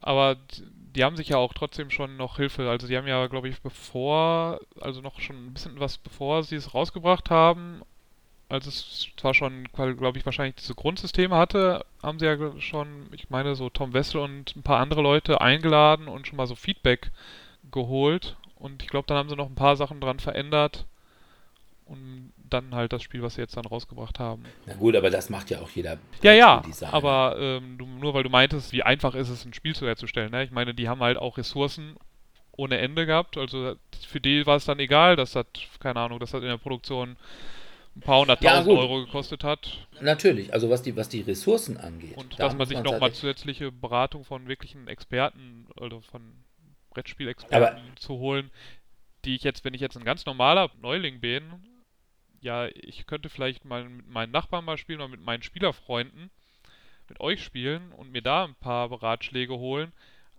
Aber ich weiß nicht, ob die jetzt ganz so ähm, gewichtig wären wie Leute, die halt doch, doch das zehn- oder hundertfache das von an Spielen spielen, wie wir spielen. Mhm. Ich glaube, das ist einfach eine Frage von Geschmack. Ja, Also du auch. musst schon, du musst halt schon eine Spielergruppe haben, die solche Spiele mag. Also wenn jetzt zum Beispiel Uwe Rosenberg sagen würde, boah, Rabenschlag, pass mal auf, du machst doch Podcast, hast du nicht Bock bei mir in die Spielertestgruppe zu kommen? Ne? Du musst doch eigentlich Ahnung haben, würde ich mal sagen, Uwe, keine gute Idee. du würdest, wenn du auf mich hörst, bringst kein Spiel mehr raus. Also außer vielleicht nochmal endlich ein Redesign von Bauer sucht Frau. Aber, ne, also du musst einfach eben Leute haben, die solche Spiele mögen und die können dir dann sagen, oh ja, noch geiler wäre es, wenn. Ne? Aber gut, das hat jeder Designer, aber der reine Designprozess, das ist bei den League of Legends Machern, ja, es sind halt eben normalerweise irgendwelche Programmierer oder was weiß ich nicht gewesen und die haben gesagt, oh ja, guck mal hier, machen wir irgendwie, ja, wir, wir suchen uns eine Core-Mechanik raus, in diesem Fall eben die Programmieren. Programmierung. ja, Davon haben wir ein okay. bisschen Ahnung. Ne? Und da machen wir dann ein Spiel raus. Wobei es jetzt eigentlich ja sogar naheliegender gewesen wäre, wenn sie gesagt haben, oh Gott, wir machen eben, ja, quasi so ein League of Legends Spiel. Gibt es ja auch. Ne? Nennt nennt sich dann Run and Bones, ne? Rum and Bones, genau. Und ist ja auch kein schlechtes Spiel. Also auch von der Mechanik her, also hätte man auch durchaus daraus was machen können. Und die haben gesagt, nee, wir machen mal was anderes. Und da sage ich dann eben, ich behaupte ja sowieso immer, Brettspieldesigner ist jetzt nichts, was man in irgendeiner Weise in den Himmel heben sollte. Also das reine Brettspieldesign ist, ja, ist halt eben, muss sich ein bisschen Mühe geben und muss dann vielleicht sogar ein bisschen rechnen und muss sich ein bisschen Gedanken machen, aber eigentlich zwei längere Wochenenden kriegst du es hin. Ja, dann macht das mal. Ich will nächste, nächste Runde, nächste Woche Ich habe ja sogar schon mal, ich habe sogar schon mal eins designt. können wir dann mal dein, dein Test spielen und dann sagen wir, wie toll das ist. Ja, aber ich habe einfach keinen Bock, das Ganze auszudrucken. So ist es. Ich habe tatsächlich mal ein, ein Fußballdeckbilder. Ach was. Na? Ja, wobei ich möglicherweise. Einfach ähm, Dominion genommen habe und einfach Sachen Nein, das draufgeklebt habe. Nee, nee, nee, nee, nee, nee, nee, im Gegenteil, das ist ja sehr, äh, sehr gegeneinander. Ähm, Aber du musst halt eben, das ist halt auch ein Kampagnenspiel, ne? Das ist dann halt eben, du spielst dann eben eine Saison. Ne? Hast dann mehrere. Das ist doch so ein bisschen lustig und man muss eigentlich, glaube ich, Fußball mögen. Sonst ist es nicht mehr so lustig. Und ich müsste, ich habe das vor ein paar Jahren gemacht, ich müsste es mal anpassen, weil da gibt es einige Spieler, die dabei sind, die es heute, glaube ich, nicht mehr geben würde. Und es ist natürlich ein Spiel, was extrem unbalanciert ist, weil man spielt immer verschiedene Mannschaften, ne? Also irgendwie, Bayern gegen Die- Köln und dann, ja, Bayern die heißen dann immer so ein bisschen witzig anders auch. Aber es gibt natürlich eine Mannschaft, die schon möglicherweise ein bisschen überpowered ist. Das ist Hermannia Bielefeld. Das erklärt einiges. Ja, möglicherweise. Aber ne, man kann dann eben auch Trainer und sowas kaufen und ja, Das das ist so. Aber kommen wir zu unserem eigentlichen schwer. Thema mal wieder zurück. Ja, genau. Was gibt's also? Max, Max vs. Minions haben wir abgehandelt. Was gibt's sonst Neues? Ganz viel Codenames nochmal. Codenames in allen Varianten. Codenames Pictures, Codenames Red, Codenames After Dark, Codenames Disney kam glaube ich auch schon 2017 zumindest dann raus, also nicht mehr 2016, aber also 16, 17 waren nochmal die Codenames Jahre. Ja, da hat man auch noch mal ein bisschen ordentlich gemolken. Ja. Was auch noch rauskam, war, ich meine, gut, es ist natürlich das definitive Codenames, ne, mit Codenames Marvel. Ähm, Dann Ich dachte jetzt After Dark. Oder wie ähm, das auch Ja, heißt. genau. Hihi. Er hat Penis gesagt. Nein, er hat Stängel gesagt. Das ist jetzt auch wieder ein Insider-Witz. Ja, also ich würde es halt auch machen. Ne? Ich würde, Codenames würde ich für alles rausbringen. Ich würde mir auch noch irgendwie eine DC-Lizenz holen, weil dann kannst du die auch noch abholen und ich würde auch noch, was weiß ich, Codenames My Little Pony und was weiß ich nicht alles rausbringen. Das ist aber ziemlich viel Codenames. Ja, ist doch scheißegal. Hauptsache, Hauptsache Also, das ist- Codenames. Ja, es ist echt witzig. Das muss ich zugeben. Das ja. ist wie Monopoly. Ne? Es kriegt auch mittlerweile auch jeder sein Monopoly. Von Ja. SpongeBob bis Star Wars. Ich- Eigentlich, ja, Star Wars Codenames. Und wenn du einmal hast, was läuft und was auch tatsächlich in Spielwarenläden ist, dann kannst du das machen. Also, Mhm. Ja. Pandemie würd's- hat's auch gemacht, Pandemic. Weil die haben ja dann auch 2016, meine ich, mit Iberia die erste Variante rausgebracht. Und dann kurz danach die äh, Reign of Cthulhu Variante. ja.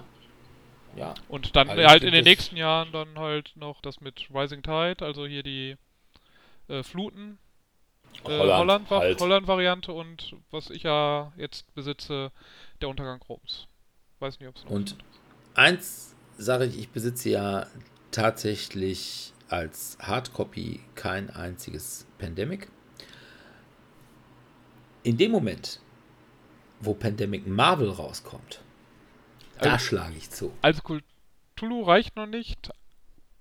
Marvel schon Marvel. Ja, ja, ich hatte auch schon mal gedacht, aber, mal, aber beim Marvel Pandemic, Da würdest du wirklich dann schwach werden.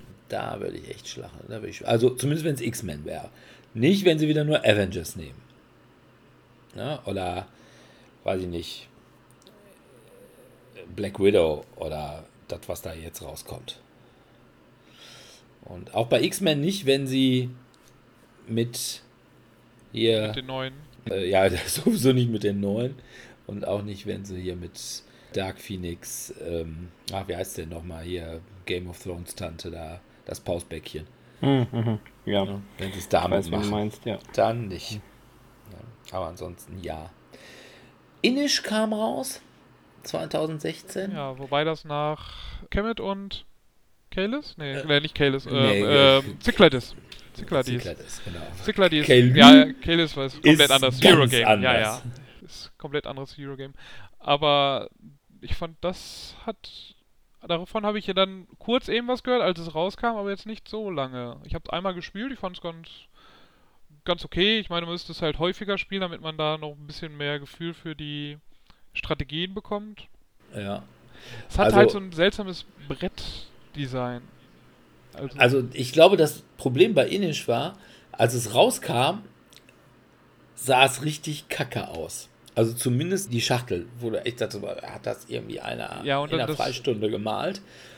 Und Ja, ich meine, es sollte aber halt da hat jeder Dings- drüber gesprochen. Und dann haben sie gesagt, ah ja, wir designs mal um, jetzt spricht keiner mehr drüber. Ich weiß es nicht. Aber Wobei halt es aber doch dann das, diese Teils, das sind ja auch so seltsame so Puzzlestücke, die man da zusammenlegt. Die haben ja auch dann so ein komplett anderes, ja so ein bisschen Fotodesign fast, ne? Also es hat ja nichts mit dem zu tun, wie das Boxcover dann aussah. Das ist richtig. Das ist Ja. richtig. Hatten wir schon über Ethnos gesprochen?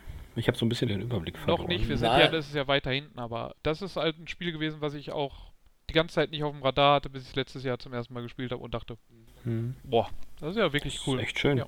Ja, Ja. aber ich würde tatsächlich sagen, ne, bei Ethnos ist aber das große Problem.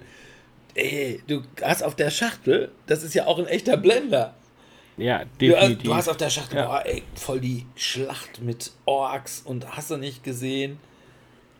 Und dann ist es eine Sache, wo ich sage, das bessere Thema für Ethnos wäre gewesen: Hotels auf Helgoland. ja, Ah, Das ist schon hart. Und es wäre auch ehrlicher gewesen. Nein. Also, es ist, ne, du denkst dir, boah, ey, das ist voll das geile aufs Maul-Spiel und dann ist das echt trockenes Euro.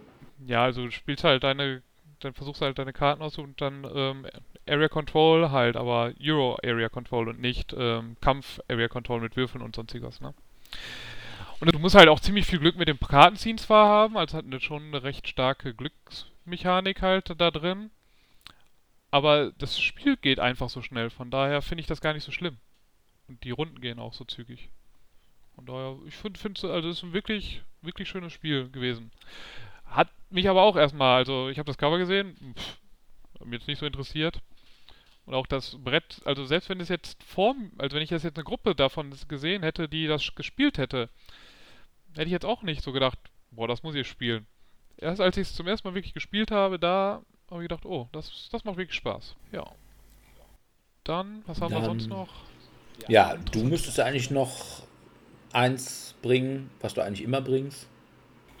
ja, vom Pummel-Einhorn kam was. Nein, ich meine jetzt nicht dich und auch nicht Pummel Einhorn. Ja, das große Cat Lady Fressen. kam, glaube ich, auch raus. Ja, das kam auch. Das ist auch ein schönes Spiel, das habe ich sogar. N- Near and Far. Near and Far, ja. Nah und fern. Ja, es ist halt auch, wir hatten immer noch diesen Story-Spiel, ne, die Ja. da auch noch recht prävalent waren. Ja, es ist Hat eigentlich mal- mein, mein Favorite. Wie heißt der? Ryan Luckett? Ich weiß keinen Namen mehr. Hat einer von euch mal Fog of Love gespielt? Das kam nämlich auch raus. Mm, Leider nicht, aber ich finde das immer ganz interessant. Weil das hat gute Kritiken bekommen. Das ist mal ein reines Zweispielerspiel. Ja, ja, genau, ja. Es war auch so ein bisschen, vor allem 2016, so die Jahre des, nochmal des Heavy Euro, oder? Also mit so ja. Great Western. Trail, also wir hatten Ja, sagen, Size war ein würde ich bisschen und dann Feast for Odin, Gaia-Projekt, was ja eine Umthematisierung in großen Teilen von Terra Mystica. Terra Mystica. Genau, ja, nicht, so- ich wollte Terraforming Mars Das sagen, aber das kann es natürlich nicht sein. Nicht sein. Also, und auch äh, das sind- Lorenzo il Magnifico kam ja auch da. Ja, die waren bei mir natürlich bei dem überflüssigen Rotz. das haben wir gedacht. Also bei, äh, ne, Aber es sind nochmal zig, also die aber jetzt auch viele, die von den Eurogamern dann halt anerkannt sind und auch in den Top 100 gelandet sind, das waren ja dann noch recht, recht viele, vor allem auch recht Ja. weit vorne. Und selbst Spirit Island ist ja auch ein, eigentlich ein, zwar ein kooperatives Spiel, aber auch ein recht komplexes Eurogame, wenn man das jetzt. Das ist schon richtig. Also ne, bei Spirit Island sage ich auch, naja, das ist schon auch eine Sache, das erkenne ich an. Bei Gaia Project habe ich mir gesagt, also Terra Mystica äh, hat schon kein Thema. Also warum muss ich es nochmal umbranden? Also außer weil du auch offensichtlich Eurogamer auch zweimal das gleiche verkaufen kannst. Also, ne, also ein Eurogame, wo man sagt, oh ja, wir wollen da jetzt mal ein anderes Thema für machen, wo ich sage, ja, vollkommen überflüssig, das hat ja eh kein Thema. Also Terra Mystica hat kein Thema. Ja, Ja, also es hat ein Thema draufgeklatscht. Ja, das Thema im Grunde genommen äh, Landschaft zu verändern und dadurch Gebiete für sich zu Ja. beanspruchen. Und mit verschiedenen, komple kom vielen komplexen Mechaniken noch da drin, die jetzt zu viel wären, um sie zu erläutern. Und Great Western Trail ist natürlich das Spiel aus diesem Jahr, glaube ich, mit dem absolut hässlichsten Cover. Also da kommt ja noch niemals Alea mit. Mit diesen Tünnissen, die da drauf gemalt sind, wo du denkst, oh guck mal, der rechts, der sieht genauso aus wie der Affenprofessor bei Planet der Affen. Ah, wobei ich finde Lorenzo il Magnifico fast noch, äh, noch Naja. langweiliger. Und ja, und ein Fest für Odin ist doch einfach auch wieder nur. Das ist doch jetzt. Da hat der Rosenberg nochmal gedacht, ich schmeiß jetzt nochmal alles zusammen, was ich an, Genau. an Mechaniken hatte. Ne? Ich hab's, ich hab's Ich- noch nicht gespielt, weil das hat mich dann doch immer so ein bisschen abgeschreckt, das Regelbuch, und dann kam ich nie dazu. Ne, ich kopiere mich schon immer mal selbst. Ne? Ich, ich ja, meine, äh, Rosenberg macht doch auch eh seit, weiß ich nicht, zehn Jahren immer das gleiche Spiel. Oder beziehungsweise, ne, dann macht er mal irgendwie ein neues Harte Spiel. Worte. Und das macht er dann dreimal hintereinander. Und jetzt sagt er sich, ach, ich will jetzt, will jetzt die eine Mechanik, diese Plättchen, Diese Tetris- äh, diese Tetris, Plättchenmechanik noch mit- Lege, mit- Mechanik. Die ich in so leichten kein- Spielen hatte. die Genau, die will ich jetzt kein viertes Mal machen. Nach Patchwork, was war das andere? dann äh, Ähm. Indian Summer, dann gab es ja diese Indian Summer und Frag mich nicht, wie das heißt. Ja. Ich will es jetzt kein viertes Mal machen. Was Neues ausdenken möchte ich auch nicht. Oh, bringe ich das in meine nehmen wir doch mal alles. Ne? Schmeißen wir mal alles zusammen. Also, ne, wo ich schon immer sage, guck mal, Brettspieldesign kann so schwer nicht sein. Also, und dann mache ich noch ein vollkommen an den Haaren herbeigezogenes Thema drauf. Aber, äh, ja, ja gut, Brett, es gibt Brettspieler, die beklatschen es. Also, Aber- ne, es ist, naja. Aber äh, reden wir noch über wesentliche Spiele. Also Spirit Island hattest du schon so ein bisschen in der Sache, wo ich sage, hm, das finde ich eigentlich von der Thematik eigentlich mal ganz interessant. Also es ist halt nicht wie bei Fister üblicherweise, ne, jetzt bringt, die Kolonisten mal- auf die Insel, sondern bringt die Kolonisten weg von der Insel. genau, also man, man war mal umgekehrte Rollen. Nicht einfach so, jetzt zeigt mal, dass ihr besser als Urgroßopa die Negerlein ans Arbeiten bringen könnt, sondern ne, ihr als Eingeborene, ihr könnt jetzt mal die ganzen kleinen Fisters wegmachen. Was ich eigentlich mal einen ganz netten Ansatz finde. Und ein anderes Spiel, was 2017 rausgekommen ist, was eben auch einen, ja sag ich mal, einen politischeren Ansatz hat, This War of Mine. Ne, wo ich einfach mal sage, sicherlich eines der nicht unbedingt besten, das will ich gar nicht sagen. Natürlich Aber- auch wieder extrem story-driven, aber eines der wichtigeren Spiele. Künstlerisch wertvoll. Wenn man, ja, ne, wo man einfach mal sagen muss, wenn man denn mal irgendwann als Kulturgut anerkannt werden will, dann mit sowas wie This War of Mine.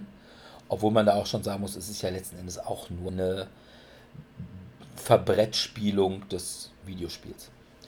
Aber dann so und sicherlich nicht mit ein Fest für Odin. Dann, was so an, ich sag mal, leichteren und, ja, ich sag mal, party-eskeren Spielen rausgekommen ist, war Captain Sona. So. Ich dachte, du wolltest jetzt auf dieses, wie heißt das denn auf Deutsch, Happy Salmon?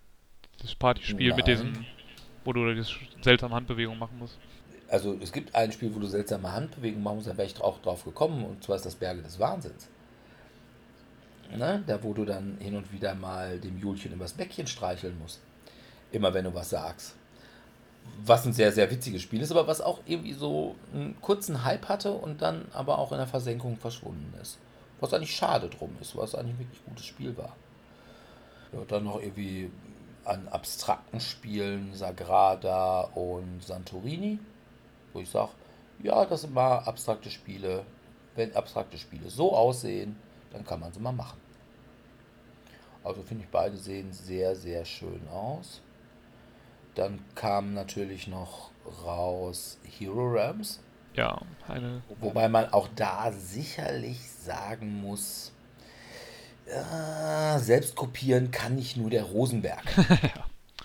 ja, also es war, also das ist ich ja finde Hero schon, Realms gut. genau, ich finde es auch sehr gut. Ich fand es halt, das, was es damals dann ja relativ noch neu, aber auch in Erweiterungen, also du konntest es ja nicht, war ja in der Grundbox war es ja fast wirklich das gleiche, aber in den Erweiterungen waren, die ersten Erweiterungen waren ja da diese Helden, wodurch du halt unterschiedliche Startdecks hattest und zusätzliche Fähigkeiten noch.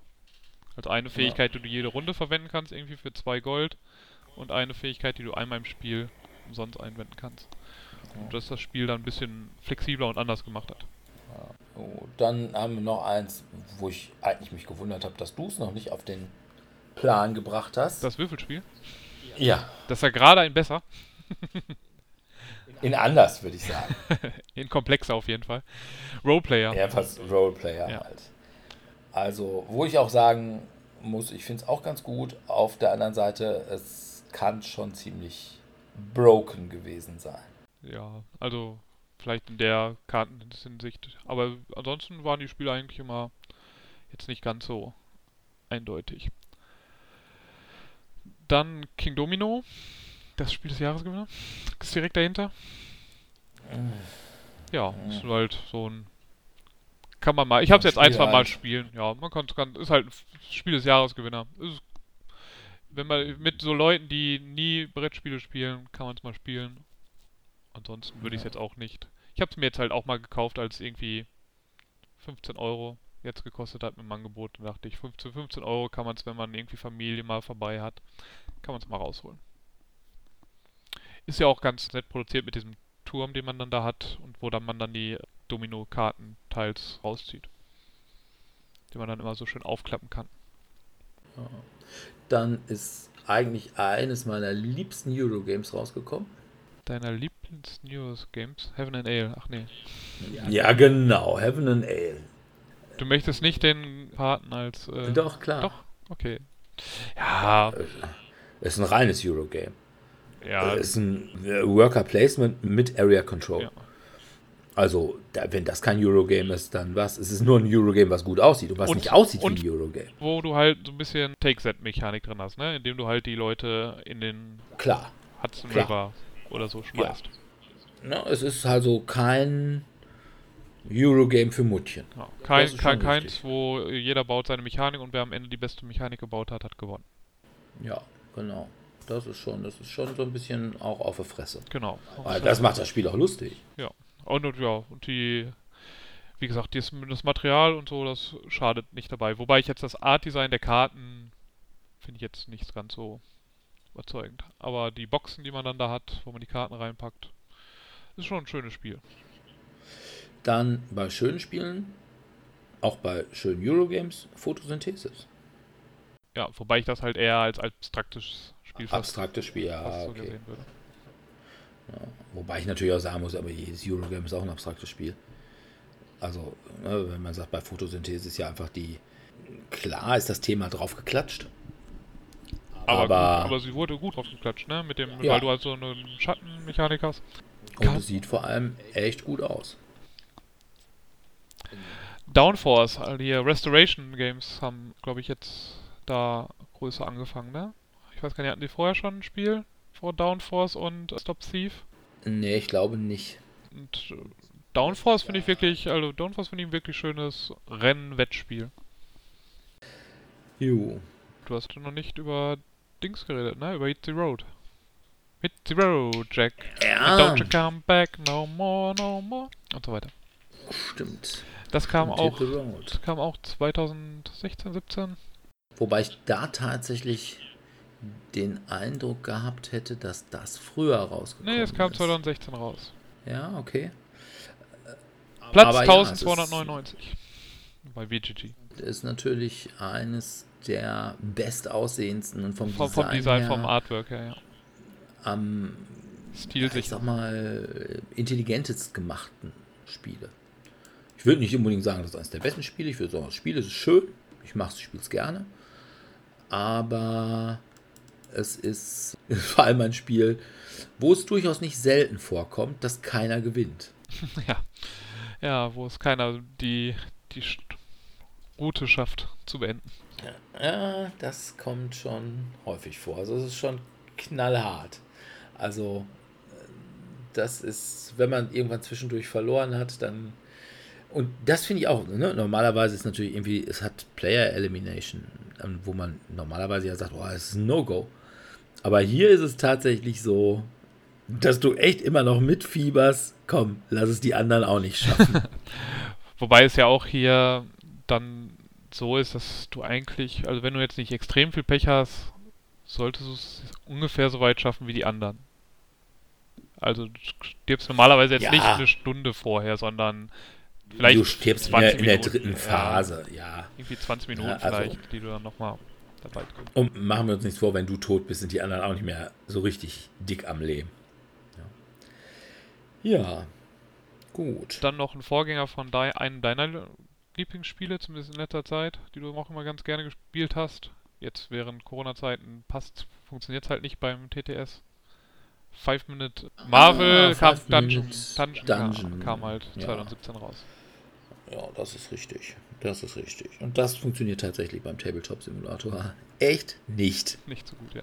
Ich meine, möglicherweise, wenn man voll der Keyboard-Wizard ist, dann macht das funktionieren, aber ansonsten eher nicht so. Okay, ich denke mal, ich glaube, wir sind durch. Ja.